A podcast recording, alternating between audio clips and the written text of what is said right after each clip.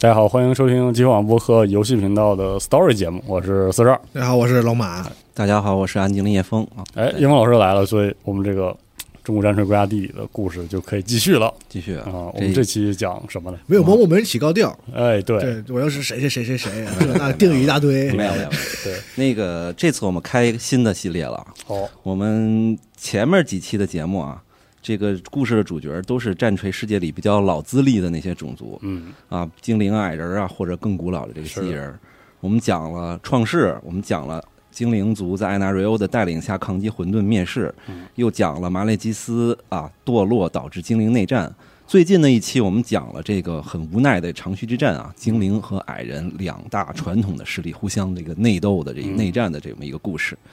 那么今天呢，我们终于可以在战锤世界讲讲我们人类哎，哎，以及亡灵相关的这个历史，我们开了新的种族，开是的嗯新的一条时间线。就感觉是黄金时代哎和白银时代落下的、呃对对对感觉啊，我们知道中古战锤啊，有几个很有名的这个人类的文明啊，包括西格玛建立的帝国、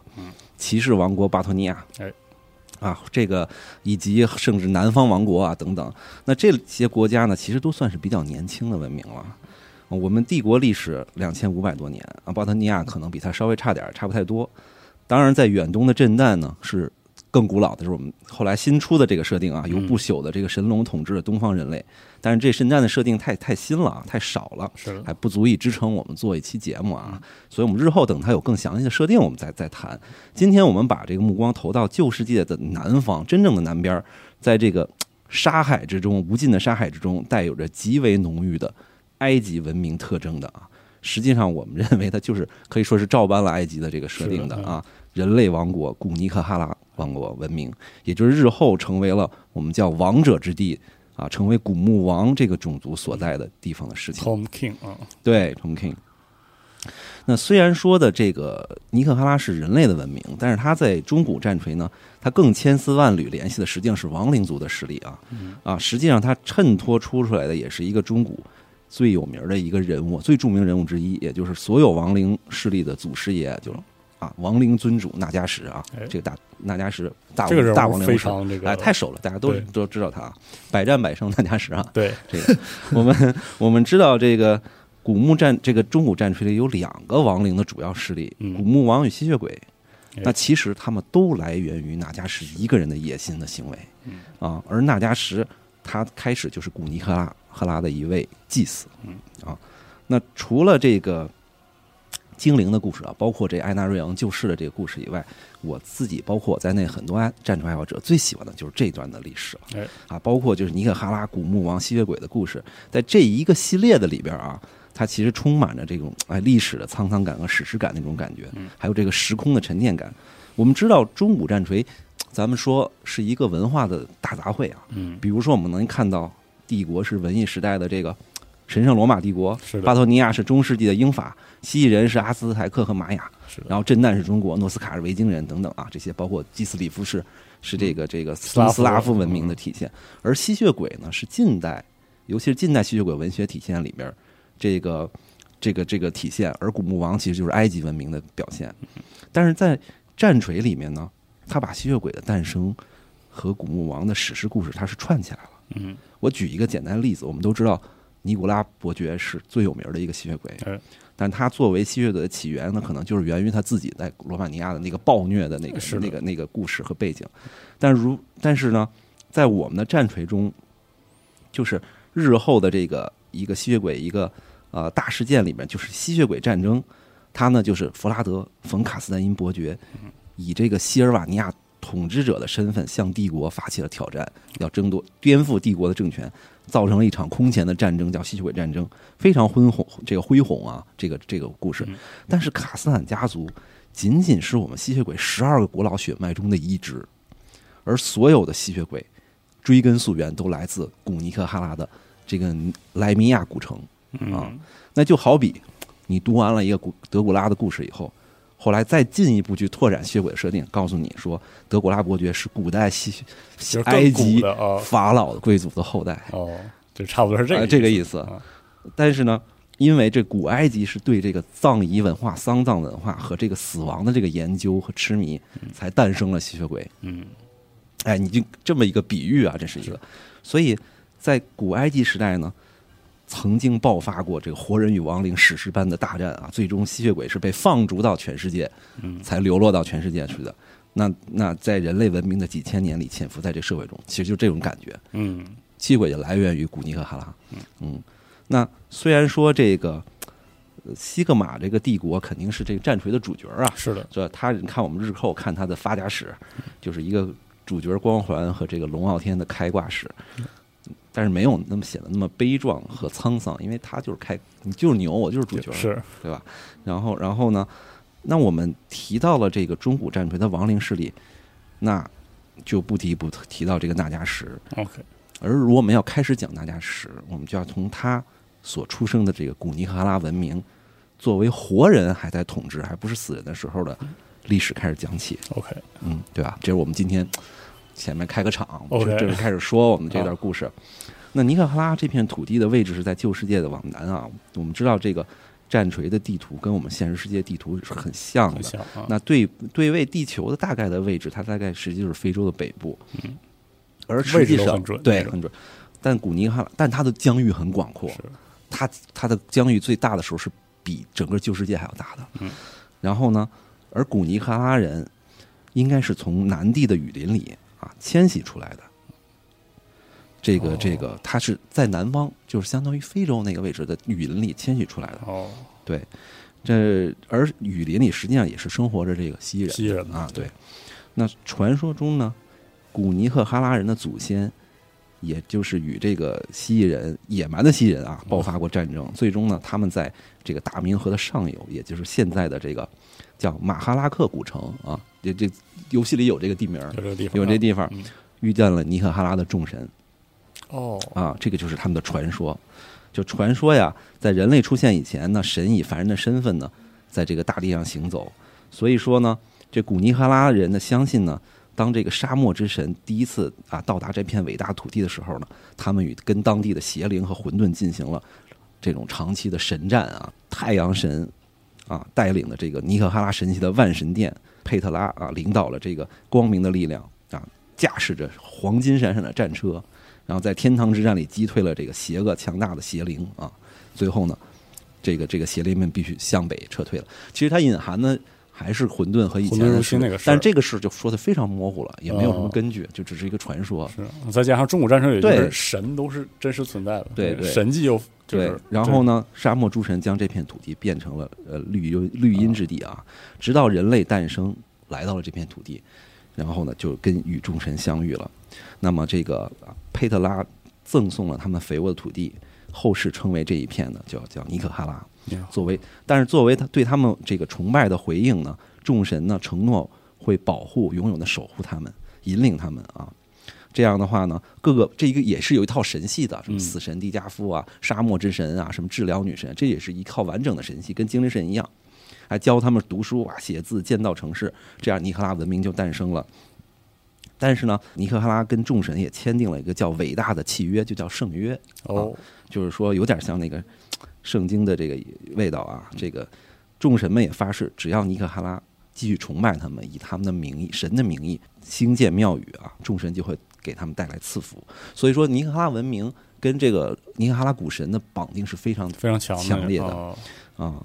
这个，所以有一点比较有意思，就是比起精灵神和其他文明有一套自己的创世神系，但是这个哪怕这个矮人族呢，也是说自己的先祖神引领是自己的，，而只有尼可哈拉是遇到了这个神，哦，遇到然后签订契约，对对对对，签订契约了，哦，签订圣约，圣啊，来来这个来建立了一个一个联系啊。这样的话呢，每一个贵族家庭都要把他的长子作为礼物献给众神，哦，就是说，哎，这里面长子啊，国王的长子不能继承王位，要当祭司，啊哦， 甚至有更狠的，直接就物理给祭了。哦人际啊啊，活这计个是次子当当继承王位，吧当国王哦，对，这个就是尼克哈拉文明的独特的一个规矩啊，很有意思啊。是的这个老大当神职，是老二当王权，哦，对，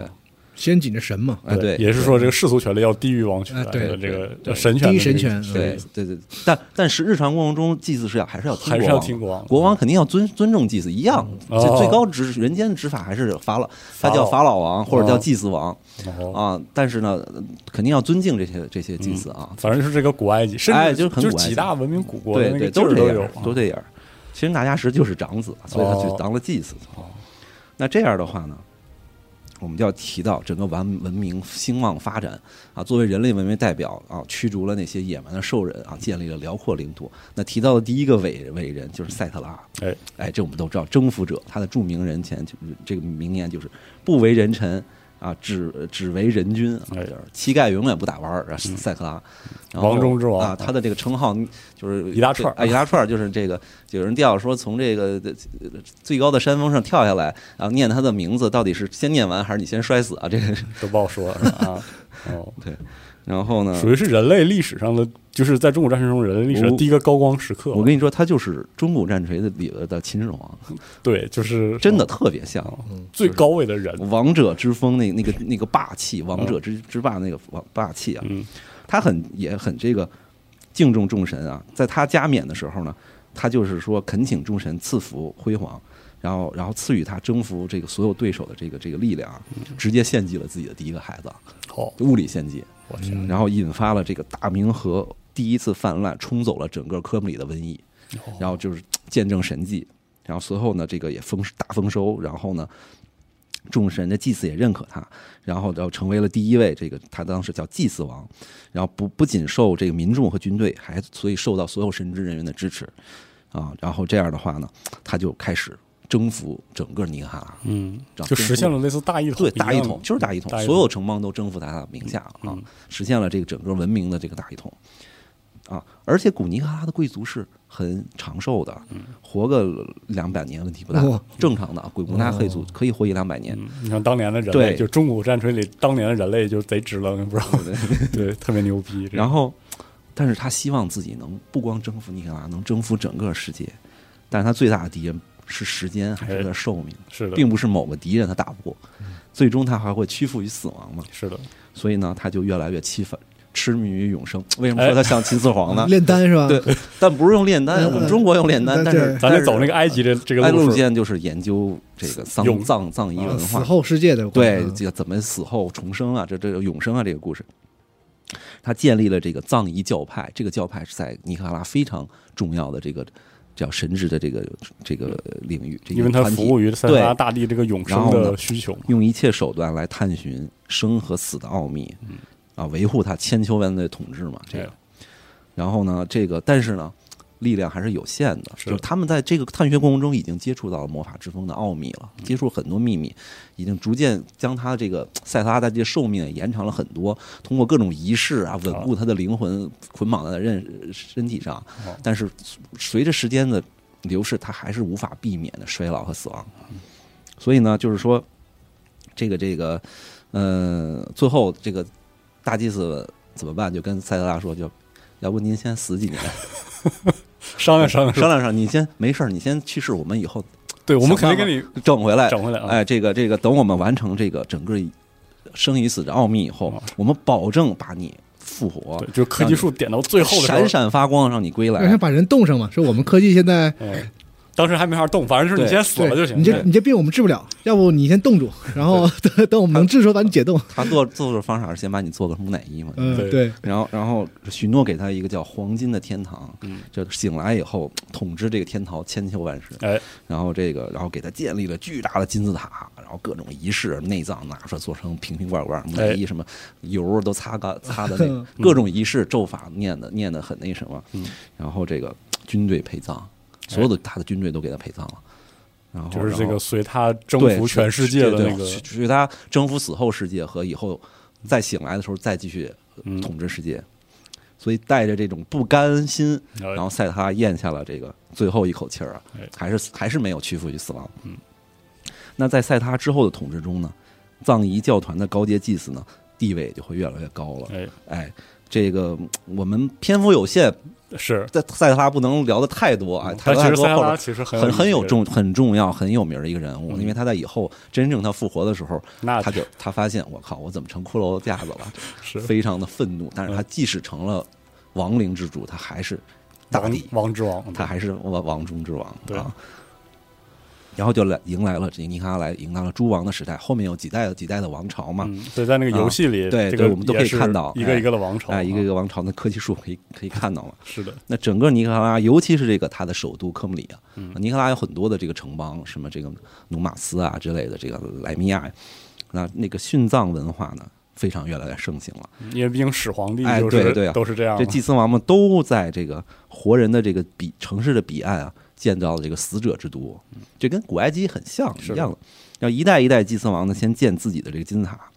这个金字这个每个王登基以后第一件事儿，先给我修坟，哎，先修墓。先保证我也能像塞拉你达里一样回来，他最担心的事儿就是我死的时候这金字塔还没修好哎，这是所有国王最担心的事儿，所以也是劳民伤财啊。嗯，然后这个慢慢的，这个死者之城的规模就超过了活生者之城了，已经、嗯就是这个亡灵，就是有陵陵墓墓群这个人嗯，的规模都超过了活人住的地方，那里边埋的死人已经比活人都多了。哎，这这就是尼赫哈拉的这个文明的特点。那每死一个王带走好几万人受不了啊。呃，后来也不带那么也不带多那么了多塞塞塞特拉比较厉害 啊，嗯他带后边我们看也不带那么多了国啊。国家受不了，就是但你也 但可是以这看到，就是尼克卡拉在当时其实是作为一个地表上的文明，其实相当的对繁盛，嗯，那就是那可以会儿说相当于是矮人和精灵的黄金时代结束之后，人类的黄金时代就开始对了。经得起造啊，这那那对就可以那会儿侧面北方的人类还刀耕火种呢，还住洞穴呢，估计还搭搭茅草屋呢，估计。然后，然后这个，所以这个，而且这个这个金字塔越修越大哎。等到了这个纳加什的父亲啊，他的爸爸的国王，嗯耗时二十五年啊，据说花费了什么上百万奴隶的性命，这都这都是数字，当然是随口编的啊战。战锤的数战字锤是数字对嗯是的对对然后他完工的第二天呢，要求这个首席设计师哎自己自缢上吊，然后哎专门给你陵墓里专门给你备一个你的嗯，哎房子，让你让你埋进去，这就是给你最大的这个荣耀和奖赏到时。候跟我一起这个复活。哎，对，跟我能跟我一起埋，你就是最大的。里边芬尼三室一厅，嗯对对对， 就是这意思。呃，对，啊、那直到呢，这个时间流逝，直到卡姆里迎来了诞生了一位传奇的王子，也就是给整个文明和整个战锤世界带来了无尽灾难的纳加什，他诞生了。那接下来呢，我们后面会以纳加什三部曲的小说哎作为主要叙事的这个脉络啊。来讲述他的崛起与野心。那这个相关的小说在 B 站 UP 主这个慢光头已经进行了全文的翻译，大家哎有兴趣以后可以去看。嗯啊，翻译的很很好。那么也要强调一下，这个军事书和这些关键的这个细节与小说还是有冲突哎有和冲突矛盾的。嗯啊，我们一般来说，普遍来说会用军事书里面的一些话作为这个标准，但是因为小说确实太精彩嗯太好了，看了，哎，是吧好，，确实好看。我们为了这个节目我们好听，我们就哎，讲我小们说。我们以小说为导向啊，军事经书里面这个这个精炼的内容，我们也会提到好，的比如哪个地方会有矛盾，我我我会讲出来，大家好都的会听一听，对吧？目的是给大家一个完整的一个感受。嗯那么就是说，这个故事开头以纳达什父亲的去世去世作为开头，他出征，嗯然后战死沙战死场，啊被抬回来了，御驾亲征啊，御驾亲打征，死了跟另外一个城邦啊，在泥哦里打仗就直接死了，哎，是这个陨落了啊然。后救亡仪式，啊然后就然后新王万岁，差不多对是对对，对纳加什作为这个大神官啊哦，也就是这个他是祭司团体中的最高成成嗯员最高啊祭司领袖啊，最高进去，为亲自为这个父亲处理遗体哎，然后等待这个葬礼过后，他弟弟马上就要登基成为新王啊哎。就纳加什这个人啊，这现在来说他还是个人啊，哎是的嗯他还是个人，但是我们要珍惜他还是个人的时候的哦因时为他光即。将即将成为以后中国以世界后我里，们就不是人了那，不做人了啊就，是他大是大古老了吧？就他是这个世界里最能霍霍的人了，我对，估计是。啊你你们现在就是说看到的这个纳加什是超大号的这巫妖骷髅架子嘛，就是，嗯，对，但是他本身呢，原本是一个身材高大、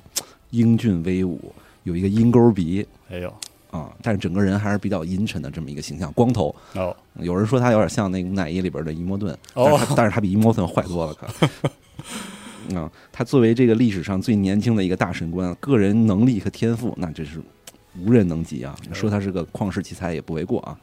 当然了，这个形容他的是他的专业能力，并不是他的治国能力。他的治国能力我们后边有目共睹， OK，就是就是一个 残暴。嗯，暴君啊，对，这这不是暴君的问题了，啊这是已经已经已经老百姓死活跟他已经任任何关系都没有了。嗯，对，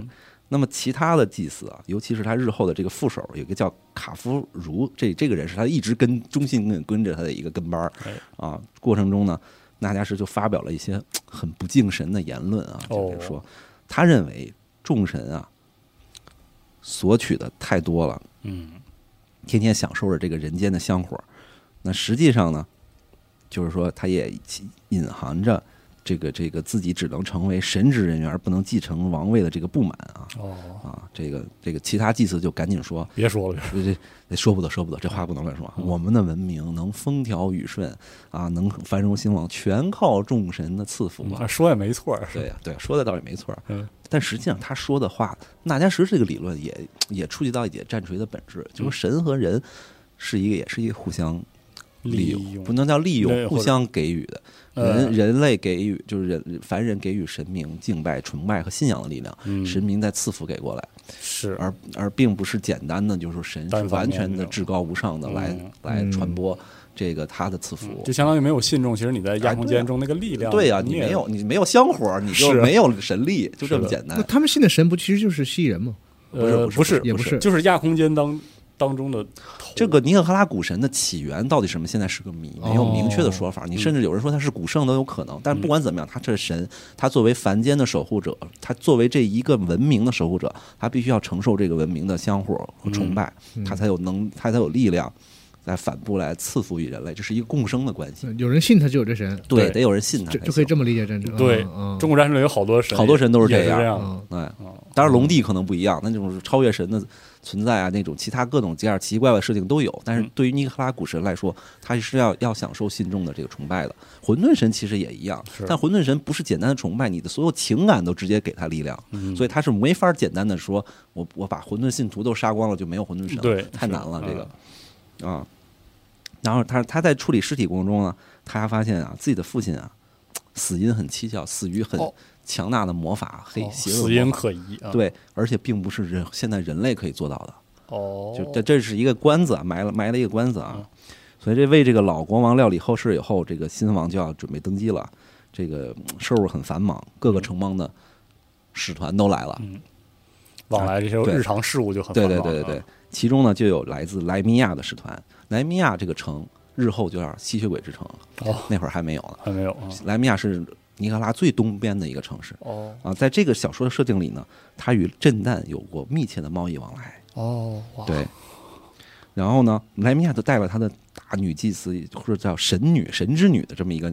女性过来，他们来干嘛来了呢？来与这个新王结婚，嗯，因为这个是塞特拉时代建立了一个传统。塞特拉不是以前把自己的亲亲儿子都给祭祀了呃吗？是后来他定了一个其他的规矩啊，就是说，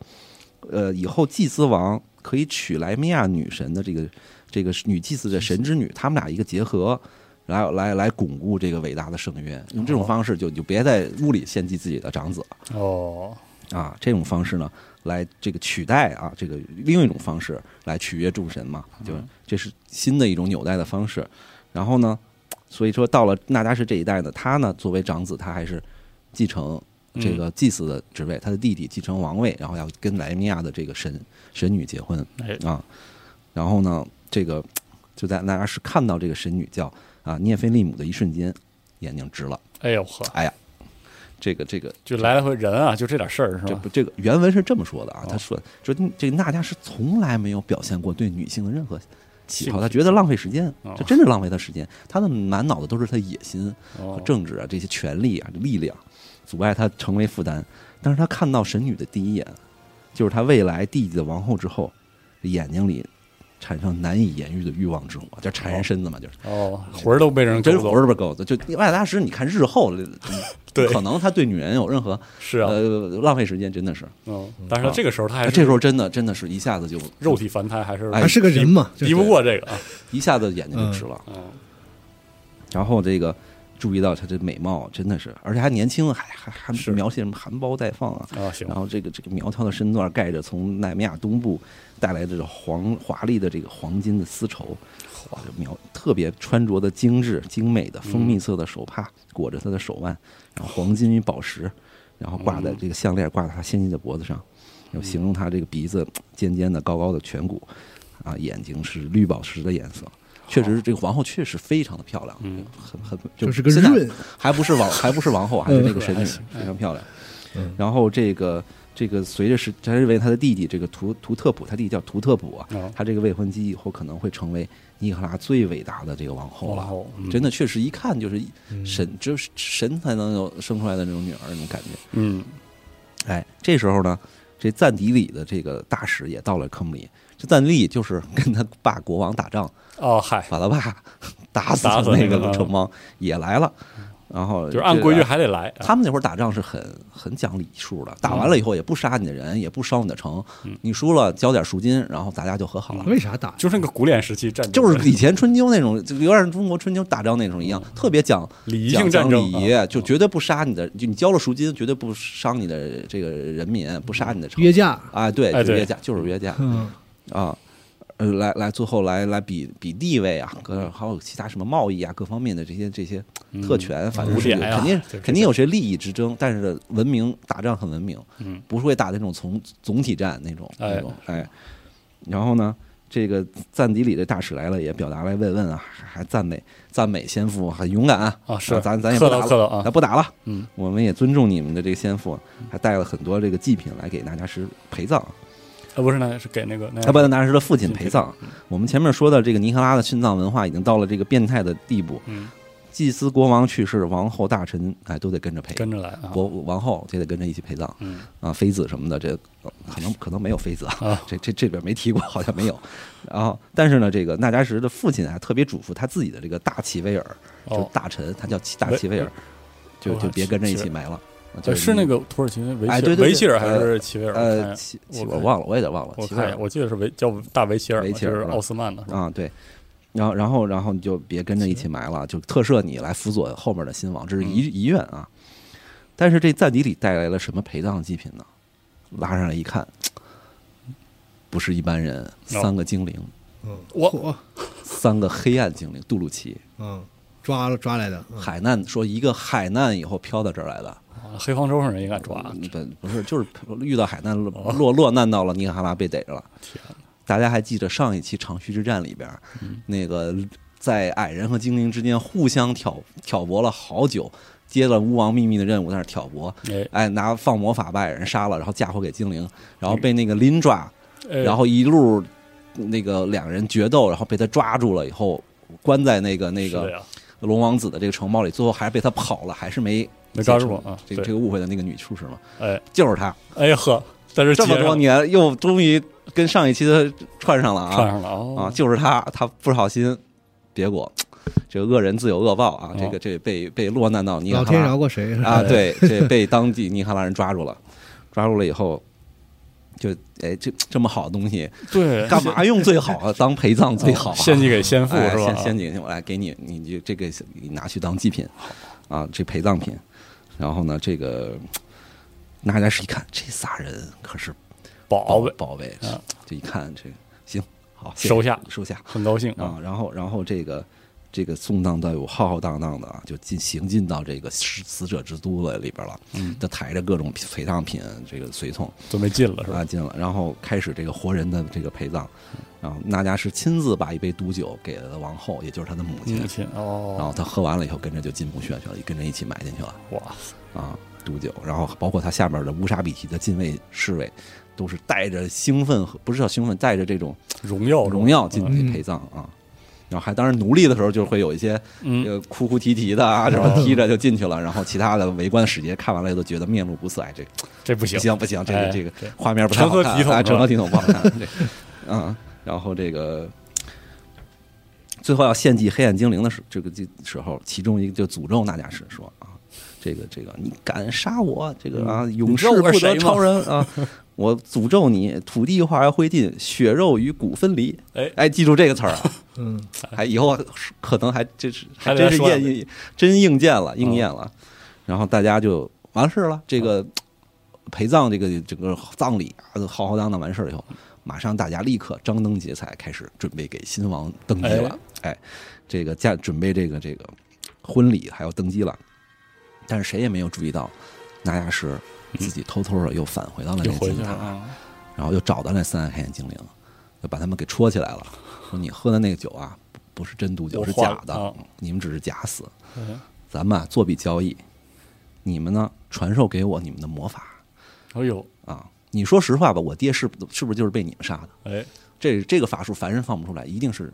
只有你们这种这类。这我精听灵，闻说这个精灵哎他倒不是说听闻，就是哦反正这不是人类放出来的，但哦，啊，就是这个。所以呢，这个赞迪里呢又怕你们，他也怕诅咒啊。这精灵随便说了一诅咒，他也害怕呀，是所以他不敢也不亲自杀你们，就把你们送到我这儿，借我的手把你们给活埋了哦，啊。这样的话，他也他们也不会怕诅咒，因为这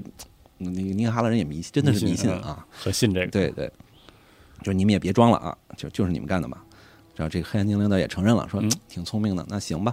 就就就达成这个交易。因为自己也算是逼被逼到绝境了吧，哎要不然就是埋里了，对，就是你们知道这是哪儿吗？这是这地下墓穴最深处是，你这是你最后机会，你要不同意，我转身走，你们就一辈子活埋在这儿吧。是啊想爬都爬不出来那种，然后呢，这个就开始教当他的老师啊，这一晃两年就过去了，就纳什在努力的学习这魔法哇。他慢慢的也了解到呢，众神并不是魔法的源泉。就以前你好像哦就觉得所有的神迹、所有的魔法、超自然东西都是神给的，嗯他发现并不是这么回事儿。魔法之风本身就充盈着这个世界的每一个角落。哦，哦，嗯开始开始哎呦点开始点儿点信仰上了，这我发现我点智力， 哎，对对对，这他确实确实很聪明，跟他的野对心正好合上了，然后这仨黑暗精灵也不是省油灯，你说这黑暗精灵可能省油吗？是 就是仨人也是分工明确，一个人负责给他教课，哎，另外一个人天天色诱那家使，一个哦女精灵天天一天到晚在面前搔首弄姿啊，好，动摇他的意志。然后呢，另外一个人趁机天天在那儿研借研究尼卡拉古籍，学他们文字为名，那是能看出来，肯定是在琢磨怎么逃跑呢。哎，嗯啊，这三个人，两个人两边就呃互两相个两个人在创造这个转移他注意力。哦，啊，创造时间，嗯然后这边斗斗智斗勇，哎，双方都有自己小九嗯哎，九，都有自己小牛。那那那黑暗精灵肯定知道教死教全都教完你了，我还能活着出去吗？是是啊肯定想办法自己逃跑嗯，啊。然后这个那是要利用他们，但是这人类的魔法确实太太弱了，这个是嗯力量。你确实没法跟精灵比，这是一个事实啊，这不是种族歧视。在战锤里边，精灵和人类在魔法天赋上，它完全不是一个等级的，嗯啊，就是真真的是精精灵可能血液里天生就留着那是的种对魔法亲和，嗯，这个事儿后来在这个新乌格玛帝国的时候，对对这个对精灵教的时候也发现了，对啊，八他创造了八个文化学是院，为什么呀？因为你必须把人类按法术派别分开，他只能一个人只能学一个嗯派系，他嗯他没法学不了嗨，不能跨领域学嗯，啊，这是人类的局限性嗯。所以说呢，而且这个纳什要不停的靠偷偷抓奴隶过来献祭，用他们的这个能量、生命能量来哦来来学习这个魔法。但是要想释放出这黑暗精灵威力级别的魔法，他算一下得献祭上百个人，那哦这个事儿就太容易暴暴露了嗯。哎，对，这个这个这个，而且黑暗精灵也可能在故意想办法让他整点大活儿出来暴露出来，哦，想想想想这个坏他一下哎，坏他一下，嗯哎。但是呢，这个纳加什毕竟是一个旷世天才，他在人类里面真的是魔法子这种这种这种天赋的巅峰。他很快的，他把自己的这个魔法黑暗精灵教他魔法理论，跟自己整个尼可哈拉文明这么多几百年、上千年的这个葬仪对死亡的这个研究结合起来，嚯，还要自成一派，这就是纳加什的厉害之处。就原来军事书里说过，说说黑暗精灵都对他的这魔法天赋震惊啊，但是小说里没提，但是他确实是个天才这方面。哎，就是这个他那个副手，就那跟班卡夫茹叫，就是他的下手，他就命令他秘密的在城中啊，去寻找那些落魄穷困的这个贵族啊，而且这还要心狠手辣的那些贵族，潦倒的贵族，来组成他自己的秘密的团团这个团团体，要搞这个阴谋，搞这个这个夺权了要。要有自己能控制住的人，哎对对嗯这里边就有一位著名的角色叫黑色阿可汗，大家都知道哇。阿克汗哎，阿可汗是这个时候登场，哎，这会儿就登场了。哦但是这个小说里给他其实出场就很跌嗯份，为什么叫黑色阿可汗？就是他有一口黑牙、烂牙，哦，造型不是很好。对，天天嚼一种这叶子草，类似于槟榔，把自己牙都嚼烂了啊。哦，啊然就很符合那个落后魄贵族的对那个对对，就就是说子弟的那他个去这个叫这个萨福，这个这阿萨夫神庙，就是埃及掌管哎，就是青楼的那那那嗯那个那个神庙嗯，想去逛逛青楼得得付快双活倍点双倍价钱，人才肯跟他哦做 做买卖，太脏了，太脏了嗯对一口烂牙，人家不愿意。哦，然后然后就是这么一个人，就是成为了这个团体里边还算一个核心。嗯然后再后最后他组织了一次聚会以后，让所有人都签了名字，嗯没不同意的当场就就就处死干了，干掉掉啊了。之后就有一场神秘的瘟疫，在这个科布里慢慢的蔓延。只有贵族啊，只有贵族会感染瘟疫而死，而平民、战士那些奴隶都没事儿，而这个名单上的贵族就没事儿。哎，就这种方式，他的小团体，这样的话，其他贵族死完了以后，嗯他这个名单上这贵族就慢慢的就被赋予种植了，嗯，没其他人都没了，死是了的，只好把他们担当一些职务，对吧？啊，这这样的话呢，三年后啊，这群人，这个这个这个，在这个金字塔里就开始继续密谋，说这个哦想办法让这个城市物价飞涨，控制它的这个这个，哦啊让老百姓生活贸易难受，这样积累百姓对他弟弟的一个怨气。哦，他还不是一上来就是那种特别粗暴的那种夺权，嗯他是想想想办法，哦玩阴的，哎，把他弟对，弟先先搞把他弟弟的名声想搞臭，而那三个黑暗精灵呢，也逐渐了找到了逃出来的方法，有点摸透了哎，这又个，开始终于研究透了这个啊墓室里的这个秘密，他也开始学会了这尼哈拉的这些文符文，哦然后就在这个大厅墓室大厅里，这个就是纳加什跟他们三个老师开展了一展一场斗法哎呦，啊，这个这个撕巴起来，先先是用自己负伤的代价，先迅速的干掉两个黑暗精灵，那俩人是不行水平，啊真正最厉害的那个，天天偷摸看书的那个人哦比较厉害。他发现那个人叫阿什尼尔，最厉害的那个，他发现魔法打不过他了。哦，那你想想，这个女的就是当之年前可是跟那个呃卡洛多公主斗法的那个黑暗精灵女术士，是吧你纳加什何德何能，随便就补能啊啊习的一个特工是吧？你再天赋凛凛然，你学个十年二十年的，你能跟跟这种人斗法？是 然后这个这个放一个法术，他就对面就破一个， OK，然后女叔叔就开始嘴炮了，说嗯你人类你也配跟你精灵奶奶斗法 啊？你不撒泡尿照照啊，是这意思啊？等我把你的法力耗干啊，我把你的人皮扒了，做一副手套，就开始哦哎，黑暗精反炮灵。黑暗精灵这套习惯，啊哎，，对反派，然后娜迦是一发魔法打过去，噼啪作响。女士说：“啊，就这，就这。”哦然后娜迦是说：“谁说是冲你去的？”然后一回头，他打在他身后的雕像上，哦砸下来，给女士砸成肉饼了。哦，这这个这个女术士结局是呃，在对对，在被这儿，对在这儿被哦身后的雕像砸成了肉泥哦哟，啊！就这这这是死于化毒嘛，没没有低级的法术，只有低级法师啊，对对。然后呢，这个纳亚什立刻就召集了众人啊，他小小团体啊，召集在陵墓大厅开始这个画法阵召唤咒仪式。纳亚什此时很虚弱啊，嗯他刚刚刚打完了一仗，很虚弱。但是他一只要再执行这么一轮的仪式，这样这个城内的这个贵族就会死的差不多了。哎，哎，然后这样呢，并且呢，他要激发这个暴民的这个暴动，然后，然后这个，然后呢，拉来了好，这现在已经有点嚣张了，来了好多一批批的奴隶来杀死他。这时候呢，他那个随从，就那跟班卡夫卡，就惊恐指着这其中的其中的一个女子说：“这不是奴隶，你把这个王后的这个侍女都给绑来了。是的呀，”我说：“这这你可太疯了吧！你这也太过分了，这主个上你也太疯了吧！”是然后纳迦什怒吼说：“那怎么着？你现在把他放回去是怎么 着？杀了！”哦，就已经到了这种对，到这时候赶紧把这个女子献祭啊！就在这个卡夫，就他这跟班这个惊恐中，这时候突然一道金光照了下来，嗯就纳啥一回头，看到他的弟弟全副武装，带着这个这个自己的乌纱比基的是侍卫哦，进来了，怒视着他。他弟弟全身青也是一个很英武的、很很有为的一个年轻人，嗯全身这个青铜铠甲，然后头戴着塞特拉大帝的这个金冠，哇手拿这个巨镰，十二名乌沙比特。这里边说乌沙比特可不是凡人，他身边哦的乌沙比特，呃，我们后来古王乌沙比特是那些雕像，是的呀，实际上以前那会儿的乌沙比特是神选战士，哦每一个乌沙比特真的是有众神赐福的，就是真的是有天生神力，就不是凡人，啊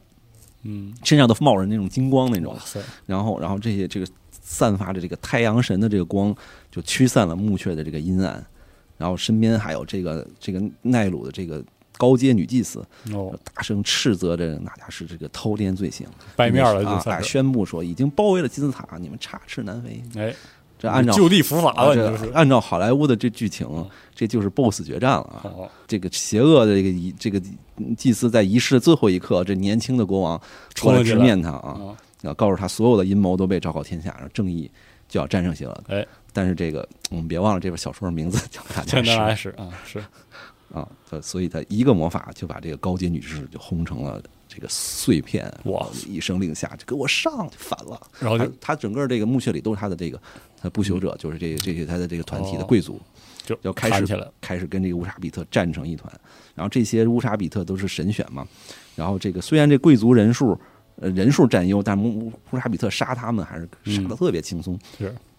但是纳塔什这边有魔法呀，哎，然后他就不断的用魔法来来去压制这个、呃这个太阳神这个乌沙比特的神力，然后呢，用死去的人就每死一个人，他就增用他的那个吸收他的那个死去的生命之力来加强自己的法力，嗯，再加上阿可汗那些人，哎，他已经跟他学过魔法了，也都开始放魔法来帮助他。哦这样的话呢，就是说这个当最后一个乌沙比特倒下的时候，但他还是这个乌沙比特至少杀了自己几倍的这个这个叛乱的嗯贵族啊。反步兵然后单啊位啊，对，非非常厉害。然后就是最后，他用一个魔法把自己的弟弟给定住了，哦，然后走上前去就开始就开始又开始放嘴炮，嘴炮啊，这个这个这个野心家的嘴炮啊啊就，是你你你不厉害吗？你砍我呀！你手上不是还握着剑呢？ 是这哎这真是嘴嘴嘴炮，然后说着当着他面把他弟弟的王冠摘下来戴在自己头上，哇塞，就这么就是这个这不野心暴露无遗的那种，这传统剧情，这就是反派在最后高潮要作死的时候是啊的话死越话多嘛。但是还是不幸，这是战锤小说，所以是反派真的他就能行啊，啊，他就真的得逞了。哎呀然后爸爸大家是把他弟弟拖到了这个墓穴的深处，然后他弟弟就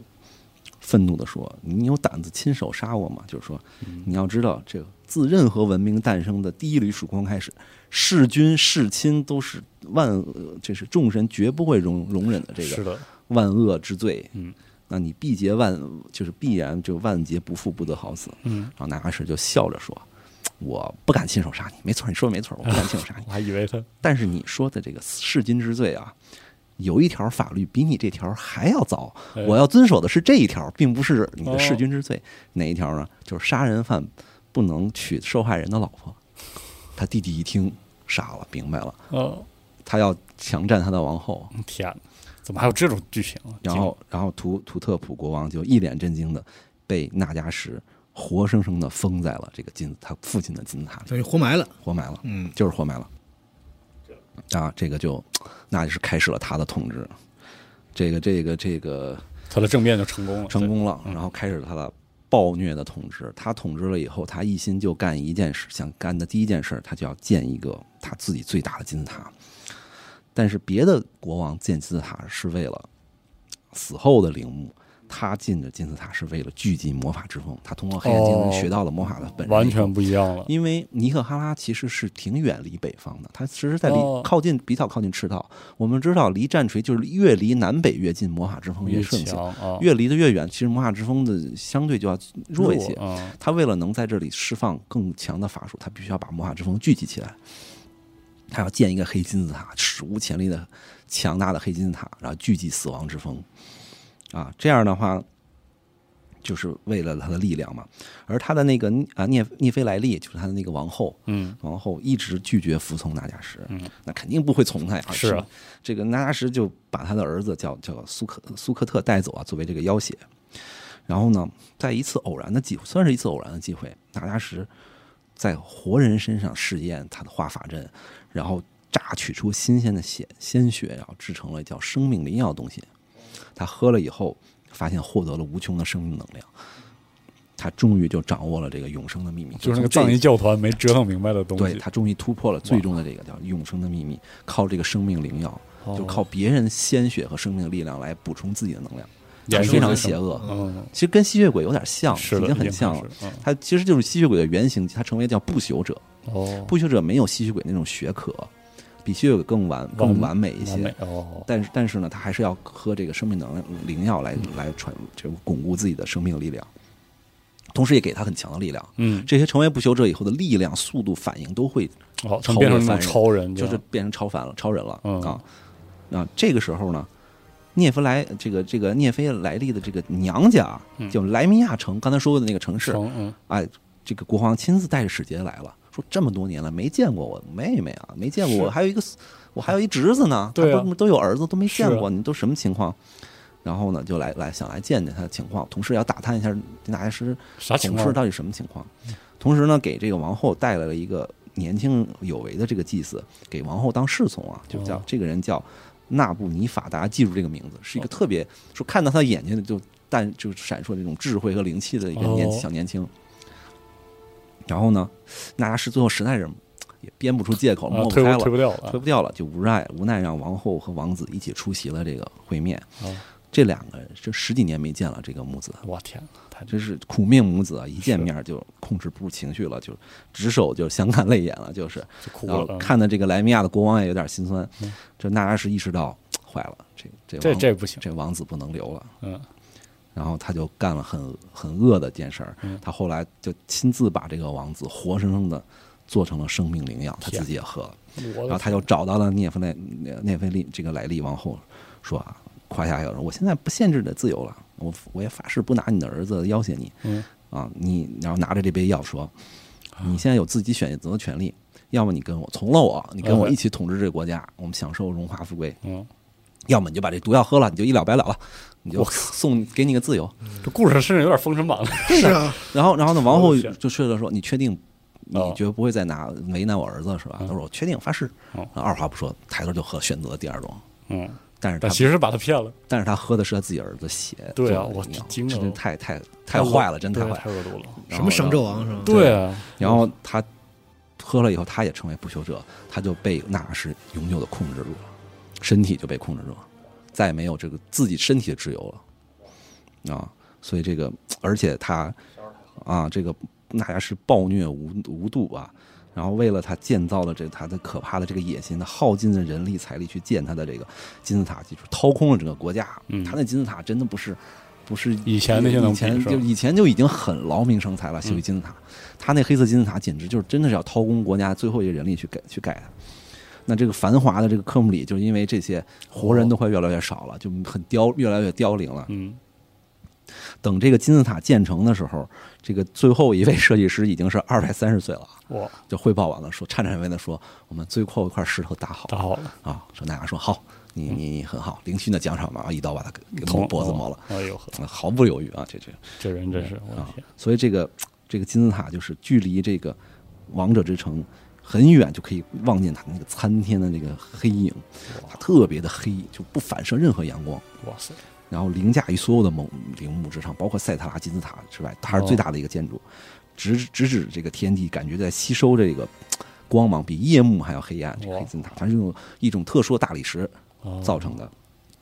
要不不时表表面还会有那个魔法的那个电流在那里涌动，哇塞然后，哦然后这个这个，它其实是一个黑魔法的容器，也只是一个这个吸收器、聚集器。然后这个，而且这几百年里边，两百年，两百年啊，当时那是算自己什么时候能盖好金字塔，他一定要在自己寿命完结之前要盖出来，嗯，所以他所以所以他这么拼命的那个敛财，然后也吸收了这这几百年来里边两百年里所有这个奴隶的这个灵魂，哇，啊，全部在里面。然后呢，他要施展一个巨大的这个这个仪式啊。哦啊，这个时候呢，这个这个王后呢，虽然她的这个身体已经被他控制，但是她意志还在嗯反抗大师，就我是从神精之神女啊精神上我不会从你的。 ，OK，然后而而那个当时送给他，他娘家送给他的那个小祭司，嗯这个纳布尼尼法的暗中其实在帮帮助他，哦想办法查清这个纳迦什的这个这个邪恶。他希望联合这个祭祀团队，因为还是有祭祀团队的。嗯他要藏是仪教团还在呃吗藏仪不是藏仪教团，哦不是藏仪不是藏仪教嗯团，是那些众神的那个祭哦祀祭神祀庙团啊还在呢，说要想办法揭露纳纳迦什嘛。而这个这个这个那是再好这个建好金字塔后，他就开始做法了，他要他要说饿死尼赫拉的众神，他要要删杀祭司，哦，然后隔绝这个神力，嗯对对，一直追溯他的那个卡夫茹，他终于受不了了，就是他他他主子太他妈坏了，太可怕了，太可怕了。所以纳什那天晚上在棺材里睡觉休息的时候，突然被人掀开棺材，然后祭祀的什么的火就是扔进来就要烧死他，哦，然后就是他就是他那个那个这个他那个随从带带路了啊，就有一次但是刺杀，但是没有成功。那个纳什法力太强，然后把这些来杀的祭司反杀了。完了以后，纳迦什开始念动咒语，整个这黑暗金字塔的力量开始汇集啊。然后当时说，这个所有死去的奴隶的灵魂和这个这个国王的这个怨气，嗯这个怒火炼成了一个可怕的反法术，就天地为之变色啊，天空就沸腾了。这时候，一个巨大的阴影投射了整个尼加拉的这个这个范围。范围和名都，整个施法的说描述持续了大概半个小时，然后这个能量也是不断的这个增强，然后冲破天际啊，伴随着最后一股这个尖啸，然后呢，短短几分钟之内，这个阴影覆盖到伊克塔的每一个角落，只要碰到他的阴影的祭司或者僧侣神职人员，全部暴毙。嗯只有躲在室内的人没被照到的，还还有还活捡着回一条命来嗯啊。他的目的很明显了，他要把杀杀死所有祭司，然后断绝人类和神的这个联有系嘛。联系哇然后这个，但他他觉得也自己有点太急躁啊哦，这个这个没有把所有祭司都杀掉，所以就就振臂高呼所有的不朽者，他所有的那个小团体都喝了那个哦都喝了那个生命灵药，就成为都成为不朽者。然后他也靠分这个灵药来控制他们，哦每个人都对这个灵药很饥渴的哦啊，说不朽者们血洗神庙，然后带着所有的不朽者啊杀向了整个科姆里的神庙，跟祭司们开始决战了。哇那每个神庙里面都有自己的祭，还有很多祭祀，包括佩特拉大帝的那个佩特拉太阳神的祭祀，然后死神的祭祀，然后那沙漠之神的祭祀，女神的祭祀，那些都有自己的神庙神殿守卫。呼唤自己的神的那个对神对，力然然后那个乌沙比提，然后都在跟他进行了一场大战，然后最后还是没有打打过这个纳加什的这股势力，哦然后整个科姆里的所有祭司全部被屠戮哇了，屠杀了，然后最后他也就是说，当然也损失了很多不朽者啊，嗯也被祭司反杀了很多，然后最后他。终于就是忍不了，对那个这个他的那个王后说：“我今天我以前一直等着你服从我，今天我今天就是要占有你了。”然后那大家看到小说这儿说：“完了，这个纳迦什终于兽性大啊，法沙雕大法，但是他干的事儿跟我们想的不一样，他直接他所谓的战友是吸干了王后的这个生命能量，啊，把它做成了这个这个这个像半干尸一样，但是因为这皇后还。有是也有生命药剂的这个影响，他也再加上这个伟大契约的影响，他还活着，但是被吸吸的跟如同枯骨一般的一个很很难受啊！但是在最后就是说，一拍好像漏了一个人，哦有一个人没了，就那个小祭司，那哎个那个那个去哪儿了？王后就最后气若游丝说我已经把他送走了，我你还是漏了一个人。然后那个小哦祭司最后就回到了。去了那个祭祀这个诸神之城，去汇报了这一切，然后哦来来领来来来号召大家来反抗纳迦什嘛，还是走漏的消息还是走还是走了，不消息肯定是啊是啊肯定是会走漏，但是这事儿到底怎么回事儿啊，终于有一个见证者，哎然后终于有个见证者，哦哎，这样的时候，慢慢的多少年以后，整尼克哈拉的这些城邦就发起了声讨纳迦什的战争了。哦但是纳迦什也不是孤军无力的，他靠自己的淫威和这个野野心，他控制了赞迪里和哦和这个夸塔，嗯还有一个什么城，呃，也有其他的盟友，他也有盟友的，不是哦就相当于尼克卡拉其实分裂了，分对分分哦裂了成两两两部部分，东西开始大战。然后呢，这里边其实这小说一开始想讲的就是这个战争的一开始，它是采用倒叙的方式。哦但我们讲的时候，我们按顺序讲。最开始向他发起战争的是卡萨拜的祭司王，他带领的这个军容整齐的大军，他们叫卡萨拜这个城邦呢，它叫铜甲军，就哦铜器的青铜的铜哦铜甲军是他们的一个精英哦战战队，然后这个军团，然后呢出征之前，这个人特别虔诚，嗯焚香沐浴，各种祈祷，然后然后然后祈求预言，然后这个他的这个哥哥也是他的哥哥大哦祭司啊，大祭司大祭司。就是说，预兆说，只要你在太阳光之下，在塞特拉的照耀之下，你就是所向无敌。嗯无敌的啊，他特说保拉他嘛说的啊确实没错，但是很可能，但之后他们的军队可能就见不到太阳了。我的妈就是这是，但看纳迦什那边儿这边儿军容整齐，纳迦什军队那边儿嗯瘦弱疲惫不堪的都那帮军人，吃不饱穿不暖的那种感觉。哦，我天，然后是这个这个非常的这个呃也没有力气，也很呃这个也很虚弱哦没什么事情啊，没什么也没什么士气。但是呢，你就知道纳迦什肯定不是靠这帮人来是啊赢嘛。然后这个这时候他的军队里还有好多活人呢啊。哦你看这个军帐里边都是摆的一个个棺材，哦哦然后仆人在那里磕头，一会儿棺材打开，里边爬出来都是不朽者，都说身上都是血，然后 那种那个阴气，都是这种人。然后阿克汗作为他的大将，然后呢就开始带领这个科姆里的军队与这个卡萨拜的军队开始进正面对决。嗯然后他呢还跟他的卡萨拜的有一个叫叫卡萨拜的雄狮，是一冠军勇士哦。这个人的描述就跟。巨石强森一模一样，就是狮就是蝎子王，就是就是那个电影里边蝎子王那个哦照着描那述写的。就是照着那写的那个描述，一身古铜色肌肤，然后哦，还有神佑的那种神力，然后就所向披靡。阿卡汉是个不朽者，他带着这个这个这个生命灵药的力量嗯打不过他，被打得满地找牙。好家两个人就居然打不过这个这个冠军啊，就打不过这强森啊。 然后这个时候一开始，他就凡人的军队迅速的被卡萨外的军队给压制了，但是他开始召唤了亡灵，伙，这是人类历这这这个尼哈哈历史上活人第一次见到死人的军队。哦，非常的恐惧。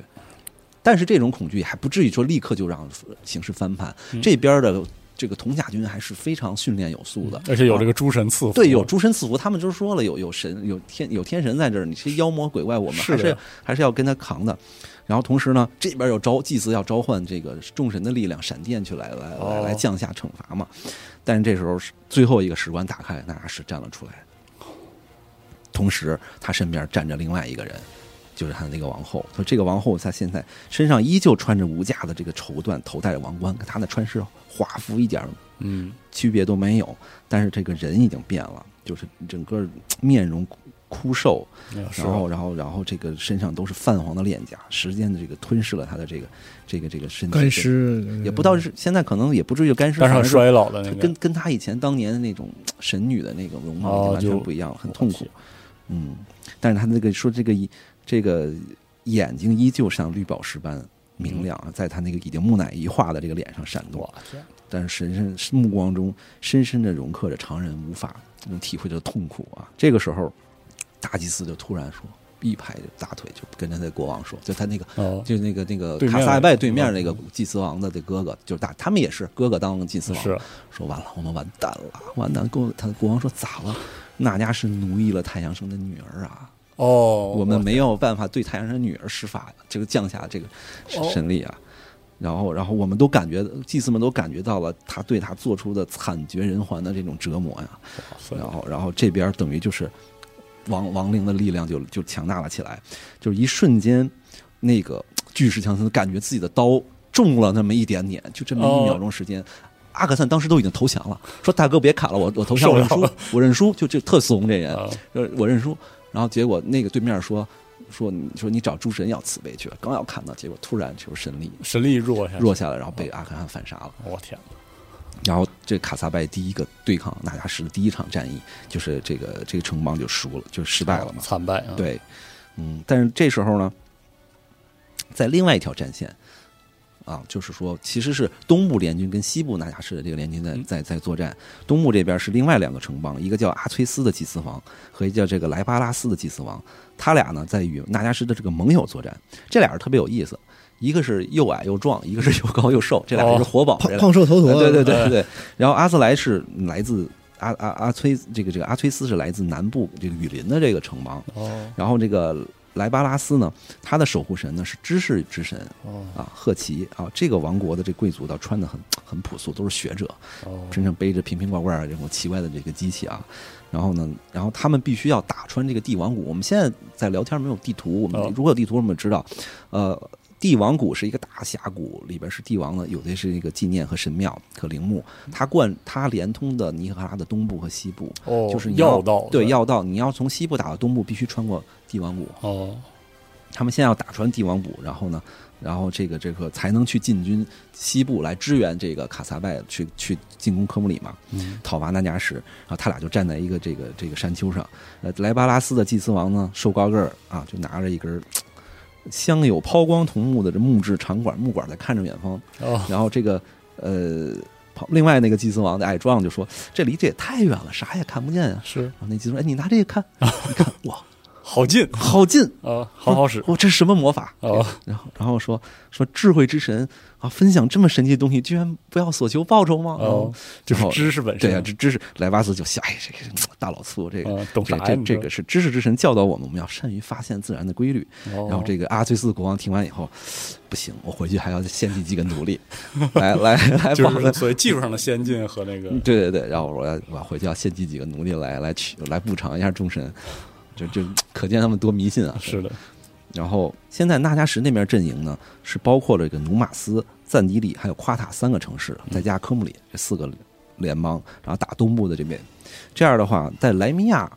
就是反而是那个神女的那个王王后的娘家，还在保持中立，坐山观虎斗嗯。她一直到最后很后面，他们才会他们才会出来。，因为他们自诩这个众神的就是这种宗教性质最强，嗯不是是吧他们那儿的统治者比较鸡贼，哦，好吧，真的 就是我觉得比较鸡贼好。然后然后后面我们恐怖都要把它忘了的时候，它会出来。啊，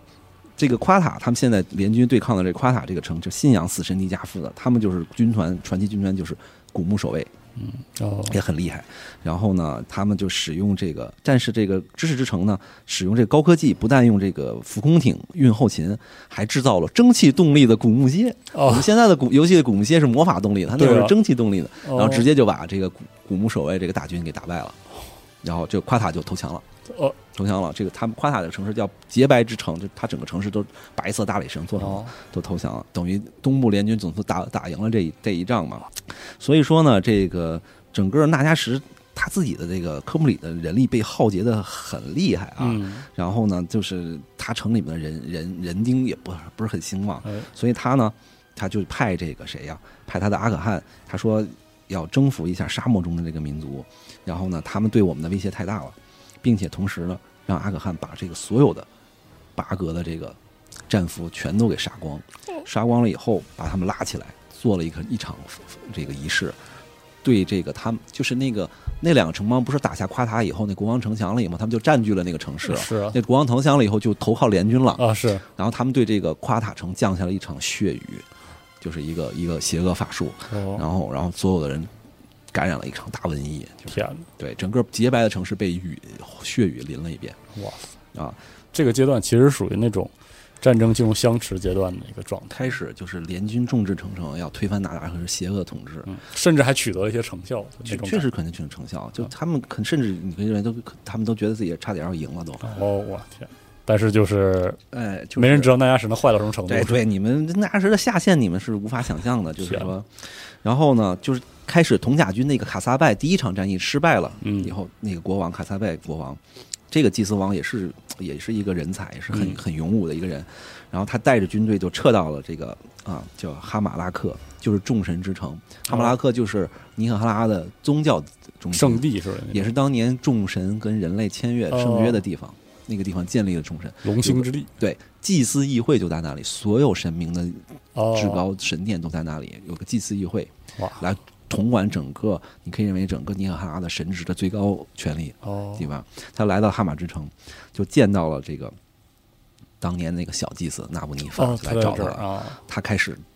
他现在已经是个老人了，哦已经过去很久了，已经过去二百年了，好像这中间好过了好多年了哇。然后就是说，这个这个纳布尼法提出了个建议，说这个卡萨派的这个铜甲军啊。啊，虽然失败，但还没有去，没有彻底全军覆没。他们又休养生息，又重新训练军队，又攒出了一定军队。说我们想办法，要主动去出击，哎，哎，当时阿这个这个纳迦是不是派阿可汗把那个巴格的游牧并部落给杀哦光了？光了啊，说巴格的人对他们有深仇大恨，你让对巴格的这些游沙漠游牧民带着你在沙漠里走捷径，他们知道绿洲在哪儿，知道水源在哪儿。奇袭这个纳迦什的后方，他说我们奇袭也打不下来的。纳迦什这个人就是说啊，你去奇袭这个香料之城叫叫贝尔阿里德，说纳迦什这个人我知道他心胸狭隘、傲慢膨胀，哎，哎，他绝对不会容忍这种失败。你打他后方，他绝对大把他的大军过来追着你打。哦，这样的话，他的前方就空虚，空虚了，哦我们就可以进军啊哦，，呃进军了这个这个这个这个，呃，就从西部进军的，通过这个帝王谷嘛。因因为那个夸塔被下雨雨淋这个血雨了以后，城内瘟疫死伤很惨重，然后又被围攻，到现在但是还没陷落，哦，所以他们要去解这个夸塔的这个城围围。啊啊，所以这样的话调调转移纳迦什的注意力，啊，他们就能再一次进入东方。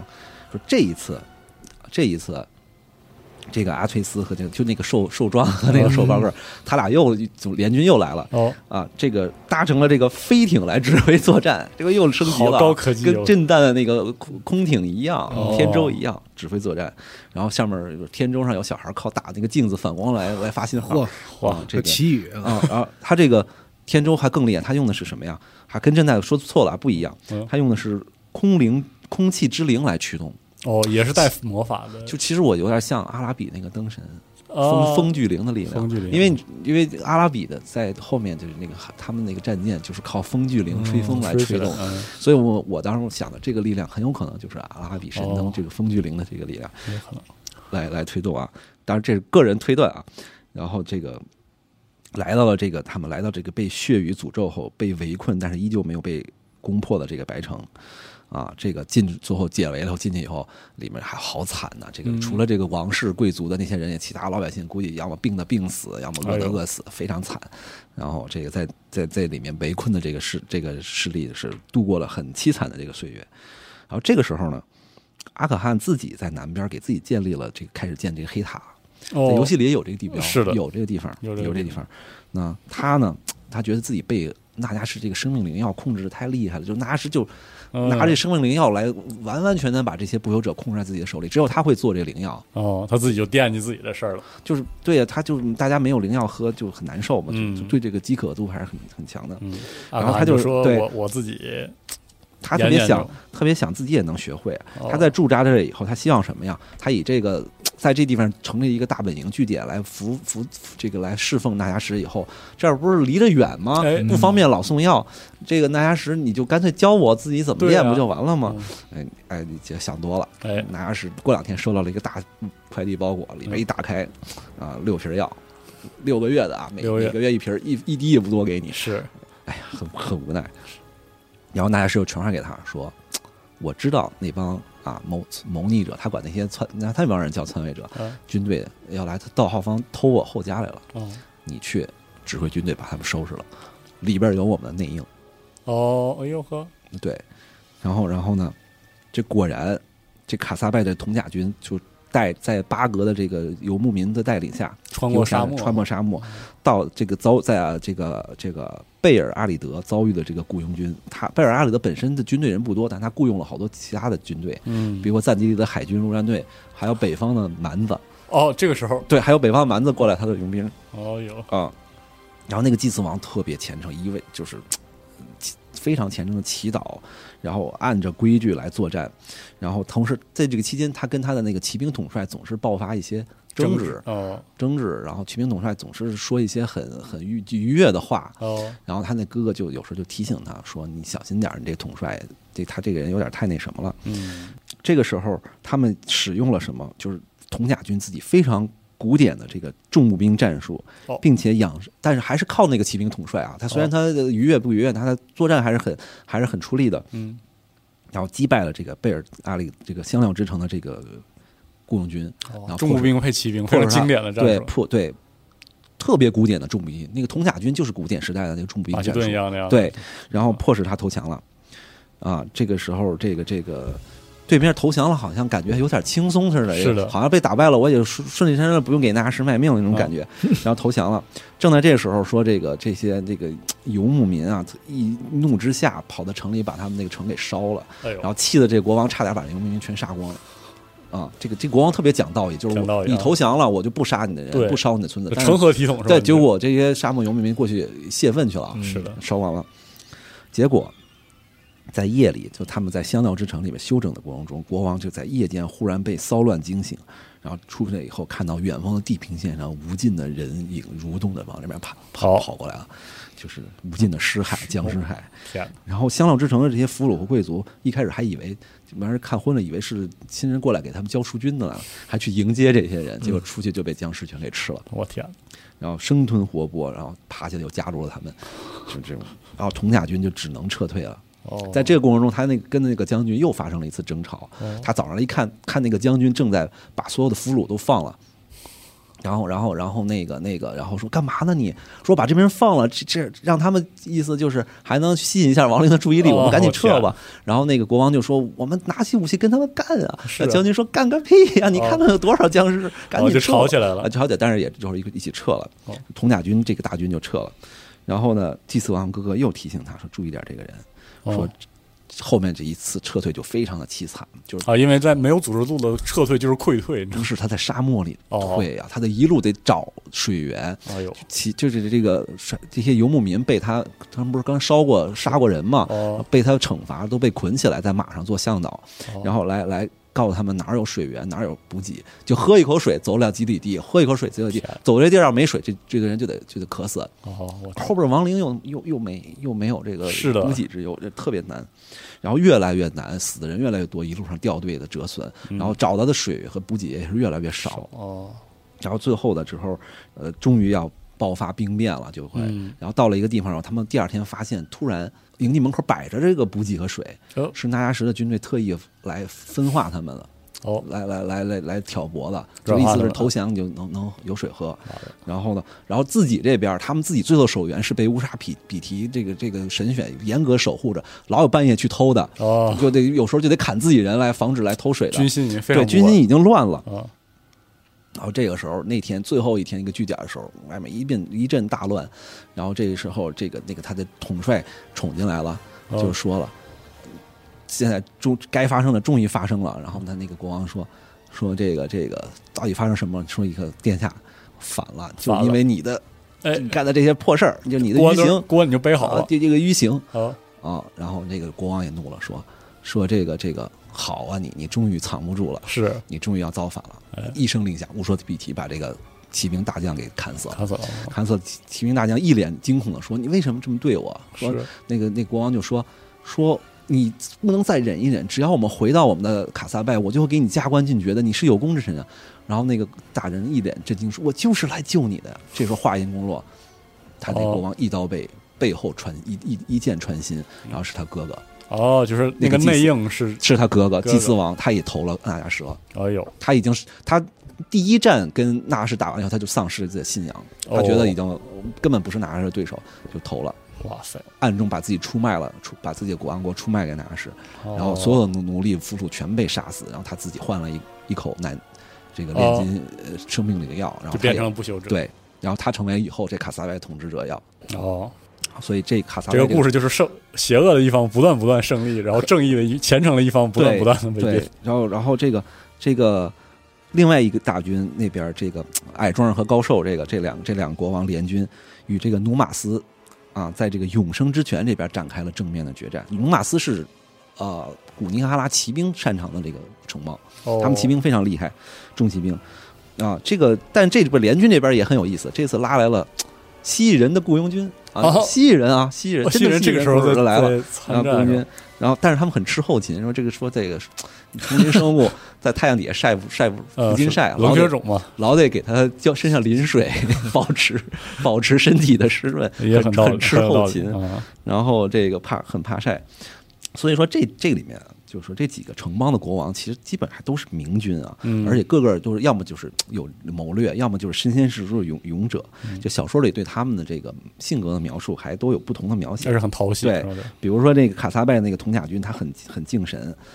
哪怕是最最黑暗绝暗的时候，他也坚持不放弃的信仰，嗯一定要跟纳迦什血战到底。然后阿崔斯那个矮壮的国王，他实际上是一个嗯老兵出身的一个国王，哦嗯他很有性格，也很有点有点那种幽默，说话很诙谐，很可爱，他总跟他自己手下的另外一个大臣，他俩老呛，嗯就特别有意思。就是有一次，他大臣，他那天大臣带着兵来了，说三个小时，你们这帮磨叽什么呢？你们哦干什么吃的你？然后大臣说啊，我干什么去了？我两小时给您集结了六千人，哦怎么着？要不然我给他送 回去？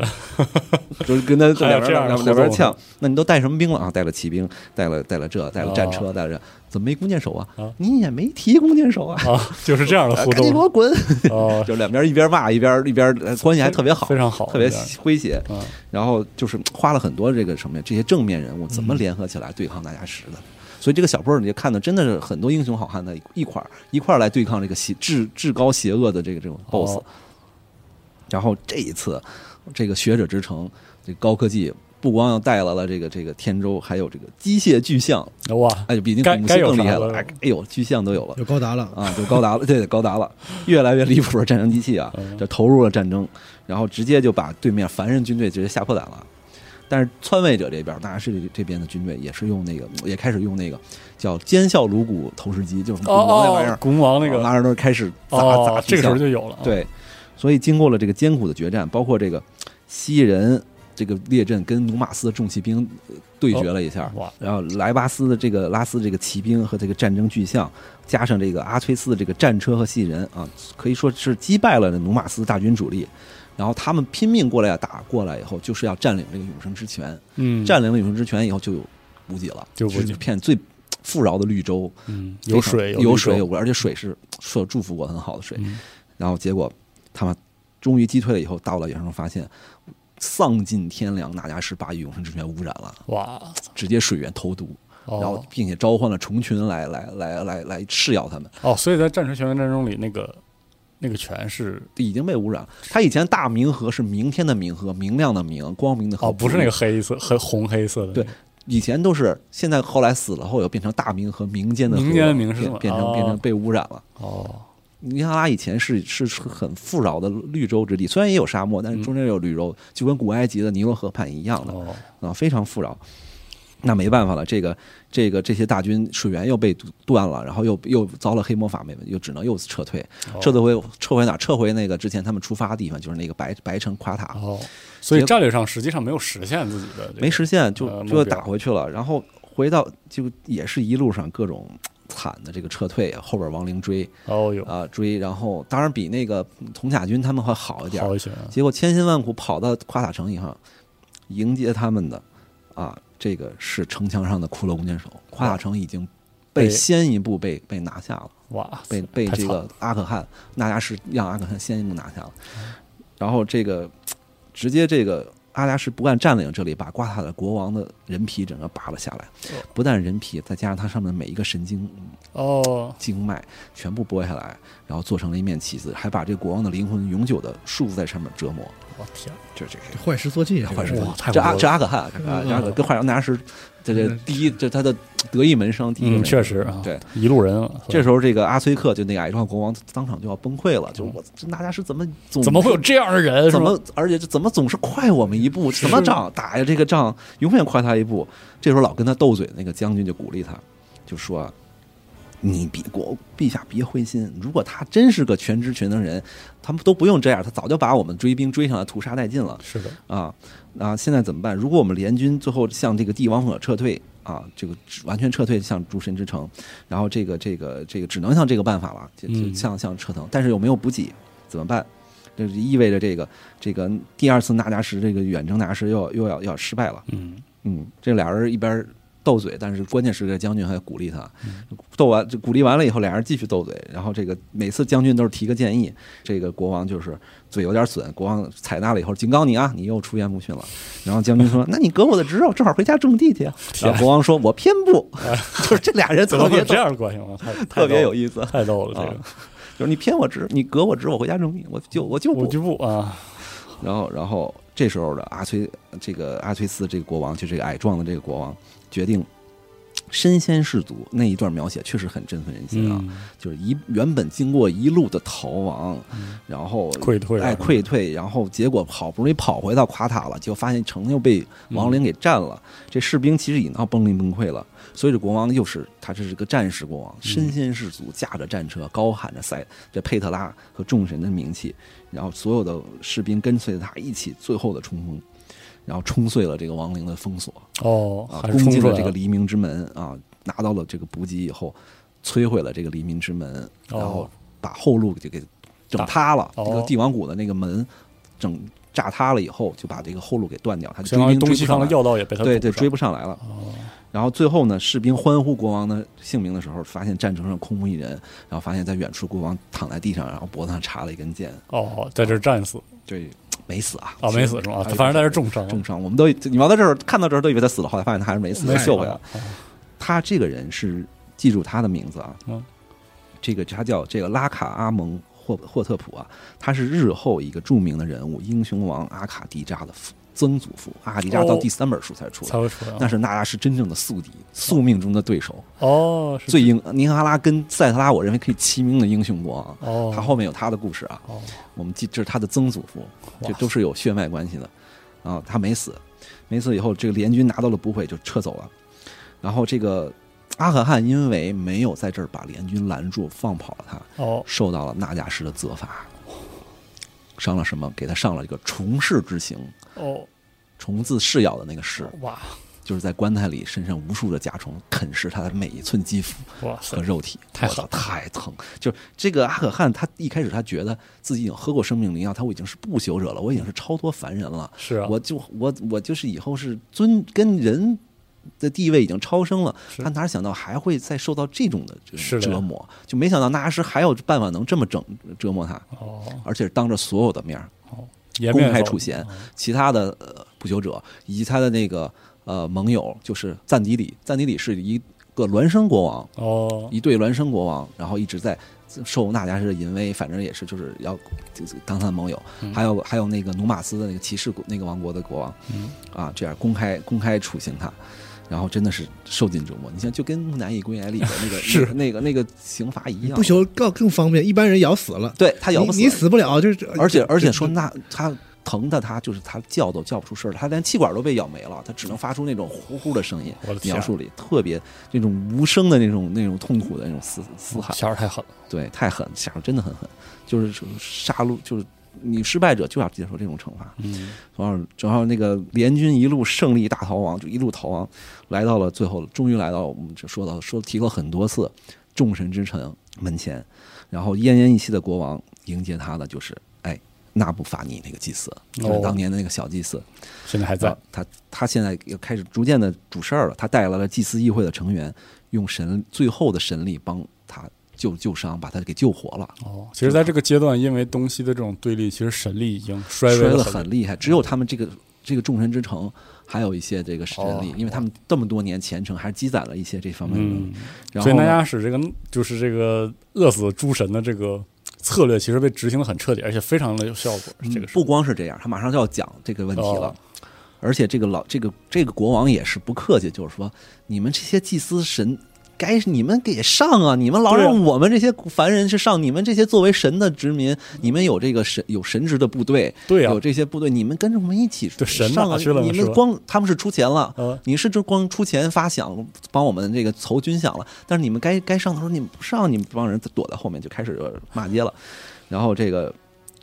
老妻子说：“我现在给你讲述这个战争最后的秘密到底怎么回怎么回事儿。哦，说王后涅菲利姆是纳迦什压制众神的核心，我们认为他他是他的把柄，但远比你想象的更哦更更严重。说实际上。”他不光是契约的纽带，他就是契约本身，就他就是激战，哦，哦，他就是众神，呃，神和人之间纽带那个激战，他就是契约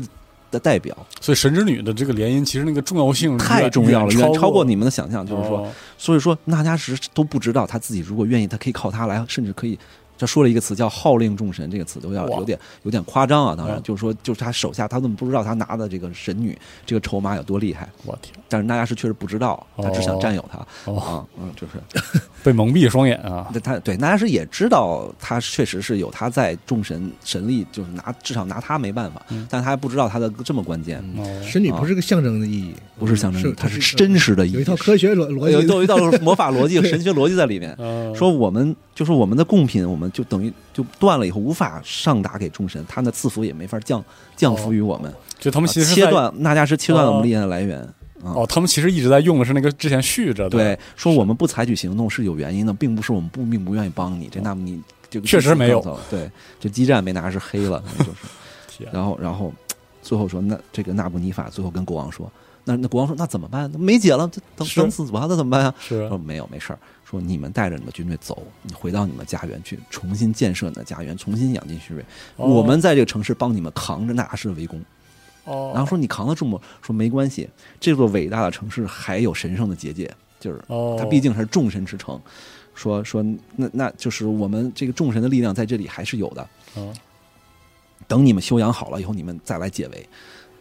就这已经到很悲壮，这时候是的呀我们这时候现在说是确实你说的没错，确实该我们这些神职人员上场了。哦说当年啊，他们失去了古老的家园的时候，然后失去了所有信仰神明，被这个无尽的太阳灼烧和折磨的时候，这七个部落来到这个沙漠，已经无能再前进的时候，说众神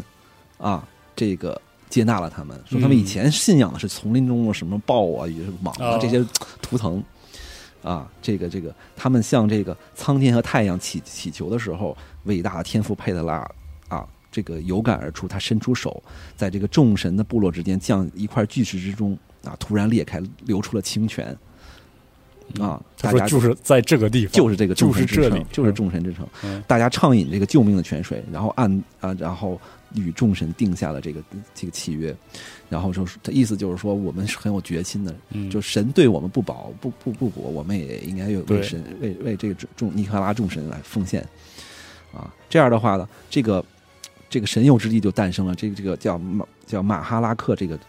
城市，哦最初最初只是围绕这块石头建立的场庙宇，最后十十十二座庙宇供奉着十二座主主神，最后建立起了宫殿，然后每年的部落各个城邦都来来这里边汇聚，嗯最后就发展成了这么一座宏伟的城市啊。嗯就是回忆了一下对这个对尼克卡拉是怎么来的，对对，当时就是这这就在这里，现在我们要跟这里跟大家是决战。哇！然后所有城市每个神庙都有乌沙比提自己的乌沙比提哦神选，然后在城市门口就抵抗这个这个这个可以抵抗无尽的尸海嘛，就是哇一一万我们也要跟他扛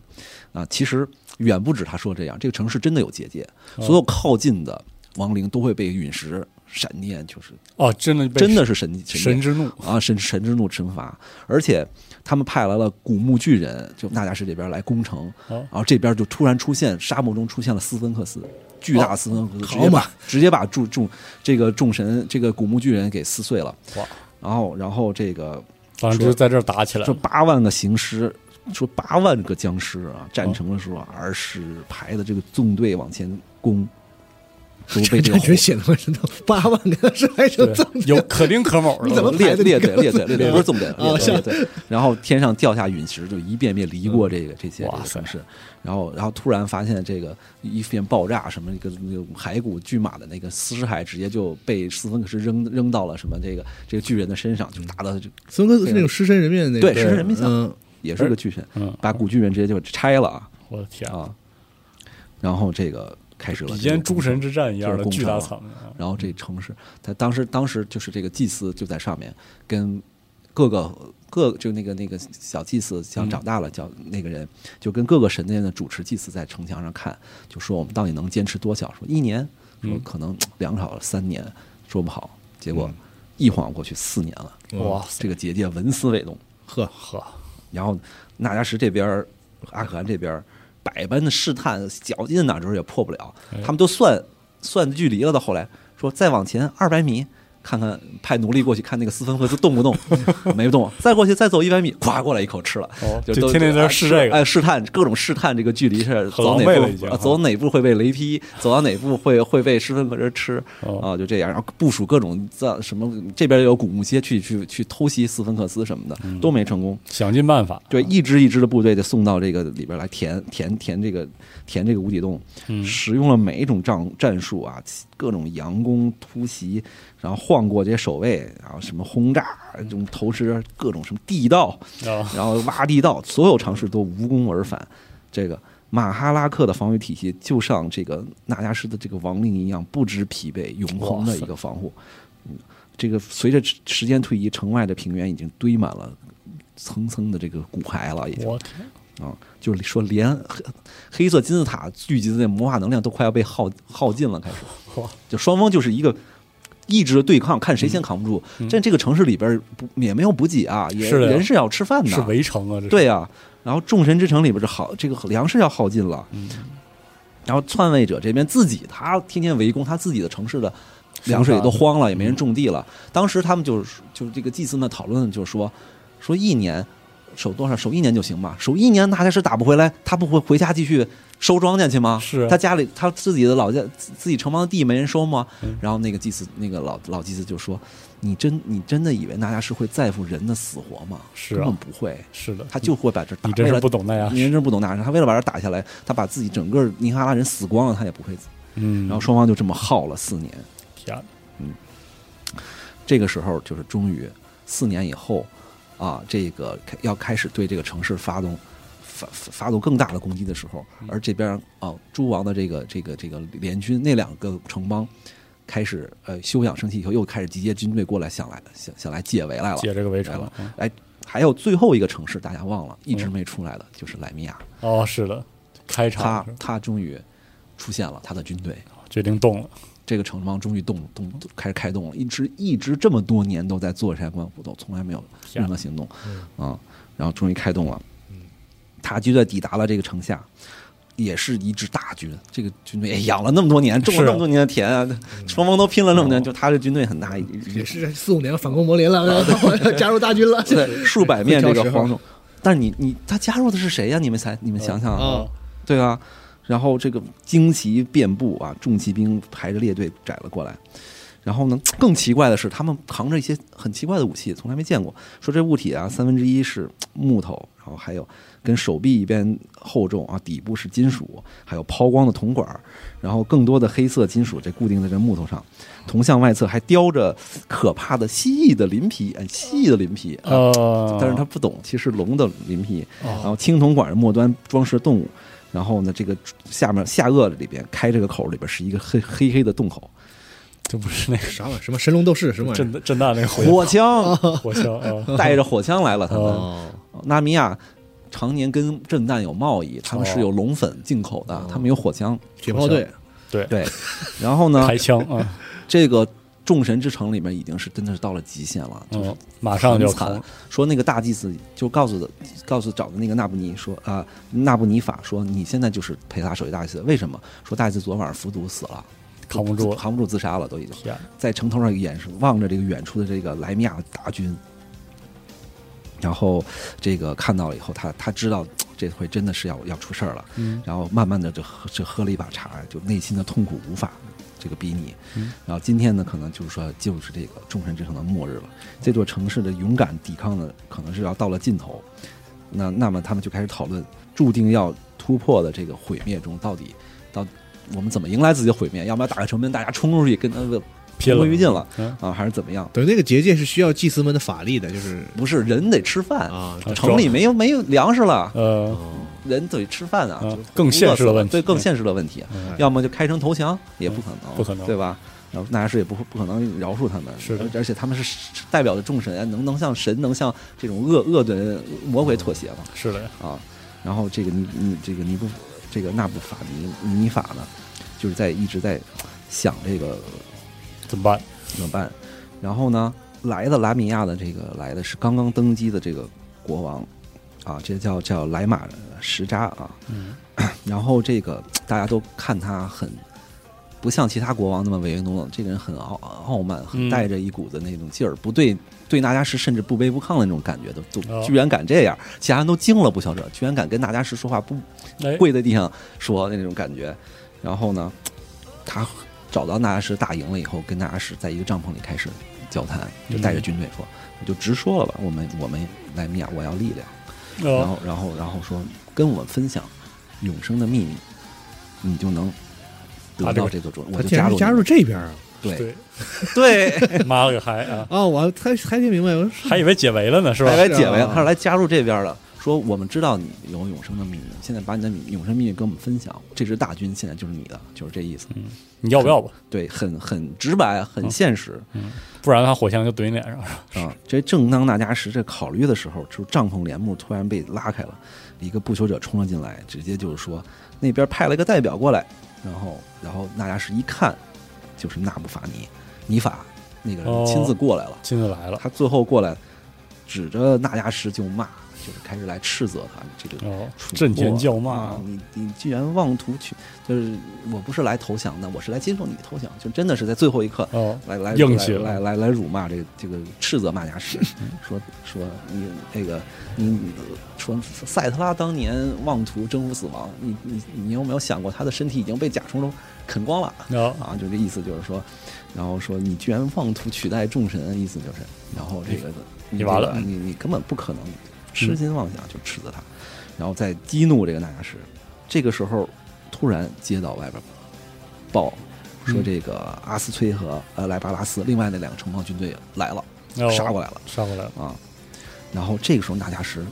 看着这个祭司，他突然想明白了一件事儿，他哦突然悟到了，突然悟到了，就是这个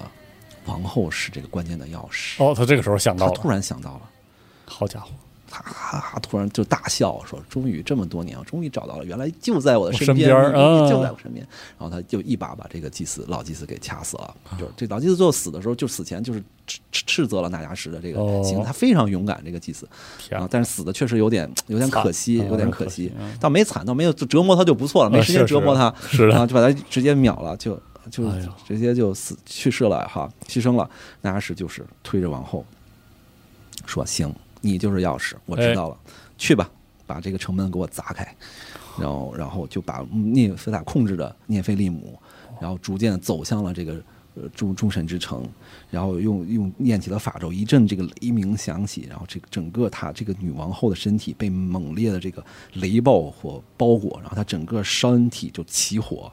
然后但纳迦是继续推动她一直往前走，然后就出就最后把它烧成了灰烬，然后最后把这个结界破掉了。哦，我天，说连站在几百米外的阿可汗都感受到了空中的力量啊，仿佛有说是无数把什么刀在他身上刮他的皮，然后周围所有的奴隶都七窍流血而死。突然，力量凭空就消失了，哦，就好好的像这个泡沫啪的这个吹碎这个破碎了一下，整片的寂静笼罩在这个众神之城的这个平原上。天，啊整个王后的身体灰飞烟灭，然后她最忠诚的女仆尸体也被烧焦了，然后伸着手指着她王后最后待的那片地方，哇然后这个纳迦什宣布众神时代结束了，从此刻起只有一个王，只有一个神在这儿，哇就是我。这个王后死亡了以后，所有节气，所有的神力就没了，就彻底消从失，此神和众人的纽带彻底没了就在这个时候，啊！以后所有的祈祷都不会再有回应了。哇，就啊，他的神女以前就是就是传，对她就是基他战他的女儿在在在是在的对对就继承这个力量。对，对是的，这个结就美大伟大圣约，你可以理解彻底被撕碎了，撕了，就在这个被大时候被大家是撕毁了，因为大家是这种方式把它现这种这种烧毁的方式。彻底撕毁了圣约了，哦哇，这圣约是一个很严格的条例，就撕了就没有了，就是真的就没了。尼克哈人彻底的和他们的神啊对就断绝了，所以说，他的这个毁灭，在这个诸神之场回荡的这，然后呢，冲刷过所有交战的军这个军队，伊卡哈的每一个角略，每一个祭司，每一个神选的乌沙比提，都仿佛感觉到啊，这一把寒冰一样的刀插进了他的内心。等他把拔出来的时候，带着诸神的赐福也随之流走，没有任何手段能治愈。他们又惊恐又无助，他知道圣约已经破掉了，众神已经永远的离开了他们。啊，这就是结结局。尼格拉哈众神神又不在啊哇，然后这个这个这些国王们也都感觉到圣约的消失，然后他们这些神选战士也都非常惊恐的这个这个叫喊起来，所以呃，然后开始纳迦什开始发动总攻了，哦，发动总攻向这个众神之城发起了最后凶猛的攻击啊！但是呢，这个时候也有一些变数啊，哦，就是呃，包括他们那些不朽者们带着军队，包括那个努马斯的这个骑兵，嗯，就是纳莱什这边骑兵也一块儿冲，从侧翼冲了过来，然后这边不朽者的军官就向他们表示迎接吧，嗯结果努马斯骑兵过来，挥刀就把这些不朽者就砍了，哦，反了，反了，他啊们受不这个了时候纳莱什了，就哦嗯就就他们也看透纳莱什这个人完了，这个这就是个他撕毁的居然是跟神的那个契约对，就是所有人意识到这个人是灾，完是了是最终极的恶，啊必已须经不只是那个恐惧和暴对君对对了，，就是必须要反了。努努马斯的轮圣国王反了，然后其其他的他的这个那个什么赞迪里的也也反了，全都造反了，一起哦联军开始跟纳什，嗯，就是因为他已对经干站到了整个尼对克哈拉的对面对了，就利用这个黑色纳什利用黑色金字塔的这个力量，然后他继续召唤这个法咒，然后在这个众神之中死去的军民也也都拉起来变成亡灵，我天，就真的是最终决战了嘛？纳什的军队一这右翼啊，就在这个亡灵法师的这个鞭策下，迎接的这个对面的这个长矛，这个联军的长矛，还有还有这个战车啊，开始就是决战。但是嗯其实我们都知道，纳迦什只要他法力维持不断，是不的断的召唤死人，这是王在众神失去赐福是赐吗福的情境下，终归是要耗不过他的。是的呀就大家这时候才，这一刻人类才从重新前所未有团结起来来对抗这个邪恶。是是的吧，因为再也没有神的力量，对。然后这个时候，拉米亚那国王还在帐篷里晾着呢。 啊，是啊，啊，对啊，本来就要谈事儿了，结果大家是突然是啊，不理咱们所有人，开始这想到了这个这个钥匙的关键，就开始行动这了。边都打起来了嘛，对，然后，然后也不再提他交易的事儿了。是啊，然后阿卡汉就跟他两面对视嗯，然后汉就说要不咱：“呃你你觉得你觉得纳迦什打完以后还会把生命力量分享给你吗？”是啊这时候纳纳纳阿可汗的脑海里有激烈的这种思想斗是争，非常激烈的斗争。就是说，他并不是说这个人这时候良心悔悟了，嗯，就而是有更大的利益开不始是呃就他纳迦什对他的折磨，哦对他的这些对他这些手下人的这种这种手段，哦，就这个人太残暴了。就是就是我跟着他，我以后也也没什么好了，我没有好货，哪天什么时候又把我弄死了，又把我折磨了。是，我一个一个事儿没有达到他的要求，我就要被这么惩罚。而且对吧以后日子还长着呢，啊以后日子长了啊，这一点啊，必须要说，阿可汗在小说里描写跟军书完全是两样。哦，军书里他是一个特别忠诚的人，纳迦是最忠诚的人，所有人都抛弃的时候，他也要要保护纳迦什。但在小说里，至少在这一刻啊。他动摇了，日以以后我们不说，以后他我们知道，无论怎么样，到哪怕到 A O S 那个时代，西格玛时代，阿可汗依旧是纳迦是最得力、最忠诚的副手、二把手。哦但是在至少在小说的这个时刻，他强烈的动摇和纠结了，我行到底该怎么路怎么选？哦，对面莱米亚的国王就看着他，他就说：“我可以把永生的秘密告诉你，啊，你可以跟我做这个交易。我知道他的永生秘密在哪儿，但是现在纳迦什，我就我不想，意思就是我不想追随他了。我们哦达成一个交易吧。哦啊、然后这个时候，莱米亚国王他也意识到纳迦什也不需要他的军队了，是的呀，纳迦什要把他们都杀光了，那那也不用给你永生药剂是啊，对吧？他就别嗯点头了，点点头。然后莱米亚的军队开始动了、啊哦，这个是决决定战场的一个很关键的一个因素。哦，嗯，在这个他的下令下啊，他说四支这个拿着龙的那奇怪物品的部队啊，冲到这个长矛兵阵前，迅速排成四排，第一排单膝跪地，第二排什么哦一个架了排枪的阵就啊排架枪阵上了架了一方阵，然后这个骷髅战士以密集的队形向莱米亚推进，这纳什也很震怒，他就说啊，你们都反了，是全给我杀了，对就是我把你们都我今天杀了今天就今天就在这儿把你们全杀光了，纳什不在我，虽然天下一个活人没有，他挺高兴的。确实我发现了，他他已经攻到是众神之城里面了，已经开始在街道上屠杀了，已经攻破哦了。这这个时候的发现，四面军队都开始违抗他，他手下只有亡灵和他的那些不朽者的军队嗯是。他这个发现啊，就死人挺好，对活人都已经反没抗了有。用啊，活人没有用，我都要把你们杀了啊，对，这个等亡灵靠近的时候，看见这个莱米亚防线的战士的时候，开始掏出哎冒烟的粘绳儿，然后呢开始了开始点连这个掷弹火兵都开始有吹气，哦啊然后点火星儿，哦然后开始起举着奇怪的管子对着他们。这然后碎发枪打打打亡灵行吗？敢来然得后及然吗？后纳迦什这就一排齐射，然后哦整个亡灵军队就崩了。就溃了，然后纳迦什冲了过去，然后说身先立足，说教训这些纳米亚人。他什么最嗯破后玩意儿他最后眼前的画面就是砰一排齐射，然后眼前一黑。好嘛，啊高贵的佩亚伤害是吧？就是作为这 个战战锤全面战争的对玩家就知道了，就是你这个大型领主就是别跟那个直射嗯两千火枪手齐射一轮，直接撂倒， 然后战场上空，这说说这个黑云消散，说金色的阳光给套下来，然后不朽者的，然后被太看到太阳，他们还是发出叫喊，但并不是因为太阳落到他们身上，而是因为纳迦什科姆里这个不死的这个王主，这个尊主咆哮着诅咒的，在这个笼罩的这火光之中。淹没在了烈焰里面，好家伙，就被火枪骑射带走了。时代变了是吧对，一这轮个时代就这么喜欢火枪，火枪就这么屌啊是吧？对，你就又又什么不又不就朽又一神一又轮没把没打死他没想哦到，他对完全没想到，就他觉得多正大常事儿正常的刀枪剑什么射到身上一点儿对他没甚有至什么连伤害法。术对他其实都没有什么，对，呀、他没有想到还有这么厉害的武器，嗯，他就直愣愣地带着亡灵冲过去了嘛哦，迎面对着火枪阵就冲上去了嘛。而且火箭还够多是吧？对，两千火枪是。啊，打成渣儿了，我跟你说，感觉为了这个事儿，莱米亚欠了侦探好 多钱，龙粉这个事儿。哦，这是个是这么来的，天哪，对，好，这个纳迦什一死，那立刻就溃一了，一一王立刻全军败退了。哦，肯定的。是首先，在家七大的王国现在全都一条绳，嗯开始对抗纳什军队。所以，在这最关键时刻，莱米亚最后的一个反水，嗯，一一轮骑射嗯啊一轮骑射带带带走，然后新时代的然后怒火然战神后莱米亚然后开始七个国王开始联合会议反推回去，然后哦然后直攻卡姆里总部，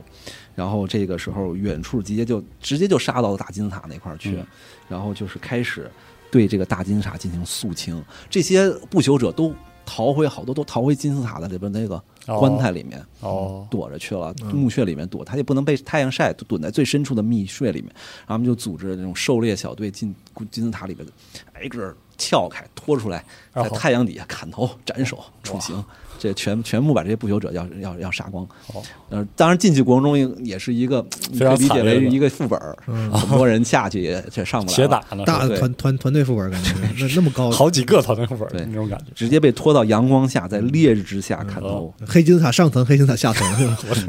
妈， 想想都更难受了。我对怪密啊，对，然后这个在行刑的地方，这个这个猎人们用长矛就逼迫这些行刑打跪倒到地上，国王们走上前来啊，在他的冠军武士和勇士们的这个陪同下啊，直接啊对他们进行这个这个死刑。哦但是呢，最最最最可怕一件就是，大家发现拿牙石的棺材是空的，拿牙石哦并没有回到这里面，里面又见到他的尸体。哦，对，就是他是才说明了这是最可怕的地方，那是本人不知所踪。嗯，消失了。对，然后这个这个这就是最后算是联军大获全胜啊，攻破了这个科姆里的这个城市，哦嗯然后处决了这些几乎所有的这种他们抓到的这个不朽者嗯，啊，来进行了这个这个秋后的这个算账算账啊啊，清算。清算，真的是清算。这个在原来军事书里也是也是这么描写，原来军事书其实没有没有描述这场战争没有描述那么那么夸张，还用各种这么惨联军被打的，哦是然后没有什么还有什么这个被瘟疫啊被什么，原书军事书里就是召唤众神的力量，然后在什么一拳就可以。战争机器什么乌沙比替，然后巨象的攻势下直接把硬亚加什给硬硬推回去了。哦，但这小说就小说写写得的非常的曲折，哦就非常的曲就是困困苦啊，就是哦联军很就反抗大家士的人死了多少人，非是的，而且非常在惨而且在军书里面描述阿可汗是奋战到最后一刻，最后一个站着的不朽者是吧？对，然后说替那家士断后，哦然后是不是被某个贵族或英雄杀死，是最不知道是被某个无名的士兵的矛刺穿了心脏，家伙然后死而死前还诅咒了他们所有人，然后死去的、是忠诚的替那家士断后而死的，跟嗯好的嗯这个小说里是完全不一样的。然后这个时候阿可汗还得兑现跟那个阿拉米亚国王的这个嗯承诺嘛，所以他们一行人偷偷的就在大金字塔的深处哦搜寻，要找的那个密点了，哦嗯秘密，找到了，最后那家是藏这阿克个汗等于洗白了，没有啊？你听我说 呀， 然后他得给把他永生的秘密交给他呀，嗯是对啊，找到了藏着这个呃秘籍古典的纳迦石的这个古古籍的这个叫纳迦石九，他知道纳迦石当时最有神奇的这个法律，他写弄人皮写了纳迦石九九卷嗯卷，书是他所有。呃，这个知识之大成，所有毕生的这个嗯对亡灵的这个，就是那家什还让这个死灵法术体系化了。对，就是在九卷里面，而且这是一个神器，嗯，在日后他成神以后，在 OS 成神以后，他的那个书都围着他飘嘛。是然后他，我忘了带他找的是不是九卷了，反正是找的这个永生生命药灵药的这个炼制的，包括方法什么的，找的这个古籍。他还他还问那这个阿肯还问莱米亚国王说，赞迪里知道我们的这个，因为现场赞迪里也在现场，国王哦知道我们的这个秘密，你不怕他走漏嘴吗？说啊，赞迪里国王刚才在金字塔的时候不小心踩陷阱了，哦，就没了，没了没了，嗯没啊了，不用担心。行然。后，然后，然后这 这莱米亚这国王这城府很深的。哎呦然后这个里边就到了这个故事的这个高光时刻，那家是这个阿可汗一生也也也，他也一直有自己的这个算盘，天野心啊就是说，阿可汗毕竟是个不朽者，是啊，他带着拉米亚国王带着五个人跟着哦他下了金字塔，五个人对一个不朽者，这简直就就是可能凡人没有概念，不朽者是什么超人，是五个人不不朽者的力量、反应、感官敏锐各方面都是远超常人的，因为他可以调动他体内那个生命灵药的那个力量嗯力量嗯来强化自己的属性，而而且呃，这个阿可汗又是一个多少年的这个征战百年的这个，呃这个嗯而且是军官最早的一批呗。对应该最不朽者之首，他嗯他就没合药，我估计五个人也弄不了的。一般来说，他这种还是还是这个。 然后他虽然拿很很虚弱，但是拿下他就算拿下这五个人太轻松了，是是啊就是说，我是带着，因为一直得跟着他嘛，是啊不能让纳什，就不能让阿坎自己自己单独行动。现在我有机会了，我也来到这个纳亚什这个藏书的地方了。哎，哎，他知道是该动手了。这你们莱宾亚人太天天真太恋人了，咵拔出刀来，哦，然后他就是你们猜是什么？就动手了。动手了。对然后他看到的最后的景象史莱姆亚国王掏出了一个短 的龙形的一个哎小棒子，哎然后砰一下，眼前一黑，哎，行吧，三米之内是吧？枪，时代变了是吧？正好打到心脏嗯上，一枪崩心脏，直接就带走了。七步之外枪快，七步之啊现内，在枪又准又快。对， 就是眼前也那跟大家是一样，嗯最后的画面就是看见一个短板的一个龙枪，就手什他么不知道生命不知道叫手枪啊，他啊不知道没有手枪这概念，短短板的这个呃龙杖龙杖啊短板的小龙杖头，这个黑洞洞枪口对着他，然后砰一枪，眼前一黑，然后这个这故事第一本小说就解说哦了，然后那个艾米亚国王说：“走，我们带着这个古籍回拉米亚城去，把这个人也带走。”就是他，他哦，没，反正他这种没死，不朽不朽者不很难死透的，对你得在阳光下把什么脑袋砍了，什么对心脏挖出来再烧了，反正留着他还啊有就是吸血用。鬼那一套嘛，你轻对一般的哎对对对打不死的对对对啊带走一块儿带走，哎然后呃带着他回到拉米亚，就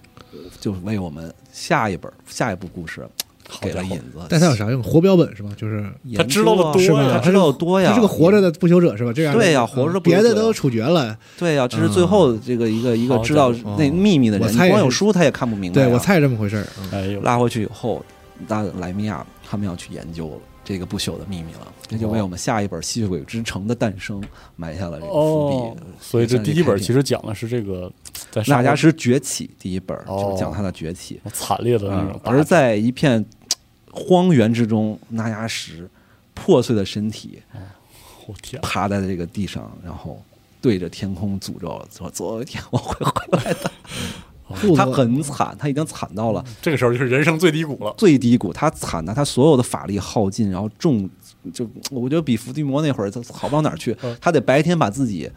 埋在土里，要不然会被太阳晒死。嗯，就是他再多晒会儿太阳，能从都会被被都会太死这个太阳神的光辉给晒死嗯啊！就到这个已经到这个地步了，就已经惨到这个地步，他要怎么摆手重新再起来？嗯好看这就是后面之后的后故事面的后面的故事了。哇，这个嗯这本故事书就叫《是纳迦石崛起》嘛？非常惨烈一场战争嗯，其对实打碎了这个纳迦这个整个尼克卡拉人和众神的对关系，然后对同时这个战争其实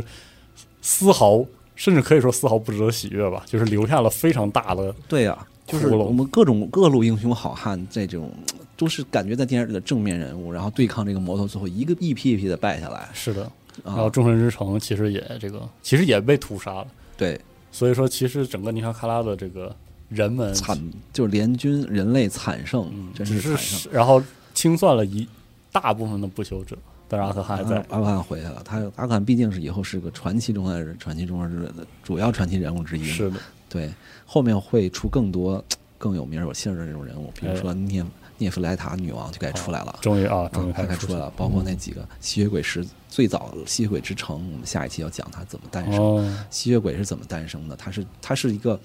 不完整版的不朽者，它是有缺陷的，所以它会对鲜哦血有是这种、这种这种欲望。这个城市慢慢的是如何哦如何变成这样？变成了一个最后一个我被吸血鬼控制的上层控制的城市，哦，然后而而。尼克拉这边也会有更英雄的人物出来来反抗他们。纳迦什最后也还说要会回哦再来，带带领着亡灵再再来一次。所以这个这期节目我们大概就停在这个大战之后这个惨状之中。对嗯，下期我们这个还得继续对，尼克卡拉的这个有关生和死的这个故事。对我们王，我们讲了半天，这是最他后三都部是曲的第一本是吗？第一本你看看，你看看，我的天，你那家叫那家是崛起 啊，，才才崛起嘛，才崛起，对崛起，后面后面他有的有的是他干坏事儿的舞台，嗯后面还有更英雄的人物，主角还没出来呢，好家伙而哎且，听这几期，哎，他算是第一个出就纯坏这个人真坏，真的是就是真真的坏。啊，就是小说里，我觉得这作者也没给他留点什么，没可能人性点留点儿，没有留之他前也没有没有说所谓的这个人物的这个这种丰富多样哎啊对性或者我作者我不我不管了，我他就是个恶嗯就徒，纯坏蛋，他跟之前的比如说马雷基斯也好，或者莫拉斯，对就是不一莫样拉斯其实已经是相当坏对了， 对对嗯相当混沌的一个人了，对对但都没有这样出马现。雷基斯也是一个很很很复杂很复杂复杂的人，对嗯会有一点身上有点悲惨的大家气质嗯只是纯色的黑色对的，对，上来就先杀弟弟，嗯然后就就没干过好事儿，我靠，这嗯杀太 杀弟弟，然后占有人家那 个就没有人王后对不起他，没有人对不起他，对，哦 就是那种活该死的就是那种原地拔二话不说杀你，不太眨眼。对原地拔着坏，就是嗯真狠，坏的蹦高的一个人，太反正反正在小说里确实给他描述的真的是俄国人，就是你就是你你说木乃伊归里有人说他像那个大祭司大祭司那个伊蒙完特全完全比人家好歹是痴情一片的一个是的一个男人，你这个坏的简直就是难以形容的难以那形种容的嗯，就是为了权力、力量野、心嗯野心，他心中只有这包括个。他自己三小时候他三部曲他主角嘛，他也是没有对他进行一些就是在内心的戏，就是这些没有什么复杂的没有复杂描 述，就是实际上有时候你看这个书，你感觉他是 BOSS，其他那些英雄好像嗯啊是的才是他的，才是他的这个这个主角嗯主，角才是电影里边的那个主角来反抗他。但是最终这个 BOSS 实在太厉害了，嗯太而且也有也有运气成分，也有各方面是原的因。对，因为这个最终三部曲最后塑造就是他怎么最后完完成他的霸业，最后怎么样嗯，啊、因为他在后面的战锤的故事中也会出现，啊包括不断地出现一直延续到我们后面西格玛山，他都在成为他西格玛山真正成死神了，最后、是啊，这人感感觉有点符号化，就他就是人类这个种族对于，因为他自己人类的寿命在无论在现实对中抗还是死还亡是在这的那个种战神世界里，他的寿命和什么的特特别烦人嘛，对所以就是人类这个种族对于永生和力量的那种追寻的一个符号。对是的，嗯，就是只要有人类这个种族，就总会有这这么一个人，然后对要要要要干这些事儿，不惜杀了所有其他的同族，我要是的获得永生和力量。其实这个三部小说里边，我认为就是看点并不在他，嗯就是是他其实确实符号化了，嗯就是没有什么太多嗯就是让反转的故事啊。我们很多看点还是在里面那里面对抗他的那些有各种性格是的对这个国就是王啊、面嗯祭司，面对这个哎反而正这面是控制这是人类的所谓的光辉对，的地方。嗯虽然他们前赴后 继的，可能有是各种的很惨的结局，但是他们每个人都有对他们的描写，反而作者花了很大的这个笔墨是来描写他们的性格啊什么的，嗯让人很可惜。有今今这一这一篇嗯这个人死了，明天那个人又被又被是又的战死了，都很可惜。嗯到后来我们会出来更厉害的人物出来跟大家是来来对抗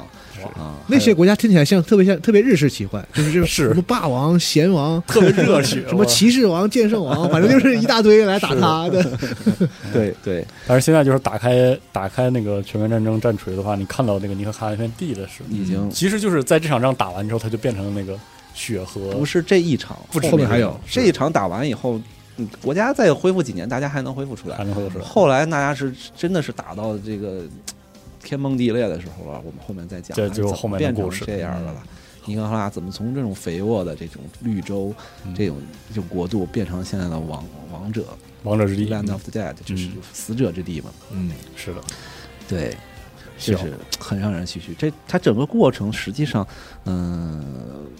本身在这个战锤这个故事背景里，它其实是为大家给亡灵整个大种族是追根溯源来是的来挖深的深度。嗯，但这个过程中，实际上真正高光和丰富的，反而是那些活活着嗯的人的那些英雄，那些活活人时代的人的那些描写。嗯，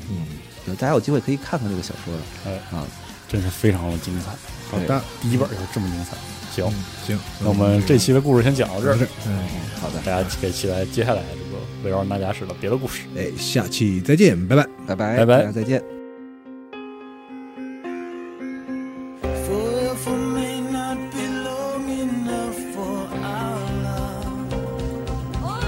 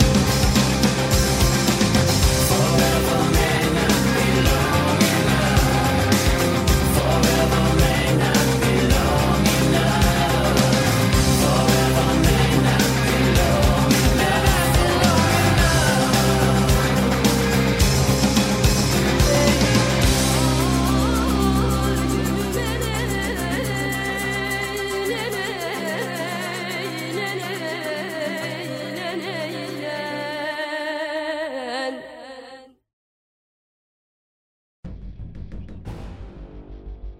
荷鲁斯，易患荣耀者，光明星辰，帝皇宠儿，如父爱子。他受封战帅，是帝皇麾下各路大军的总指挥官，是万千世界与整个银河的征服者。他是无出其右的战士，也是手腕卓绝的外交家。荷鲁斯是一颗冉冉升起的新星，然而在他坠落苍穹之前，又会经历怎样的命运？集合网独家正版授权，《战锤 40K 系列有声书》《荷鲁斯崛起》《伪神》《燃烧的银河》以及《千子》四部有声小说，现在均已在集合网、集合 App 上线。唯一的善是知识，唯一的恶是无知。这场席卷银河的大叛乱已经拉开序幕。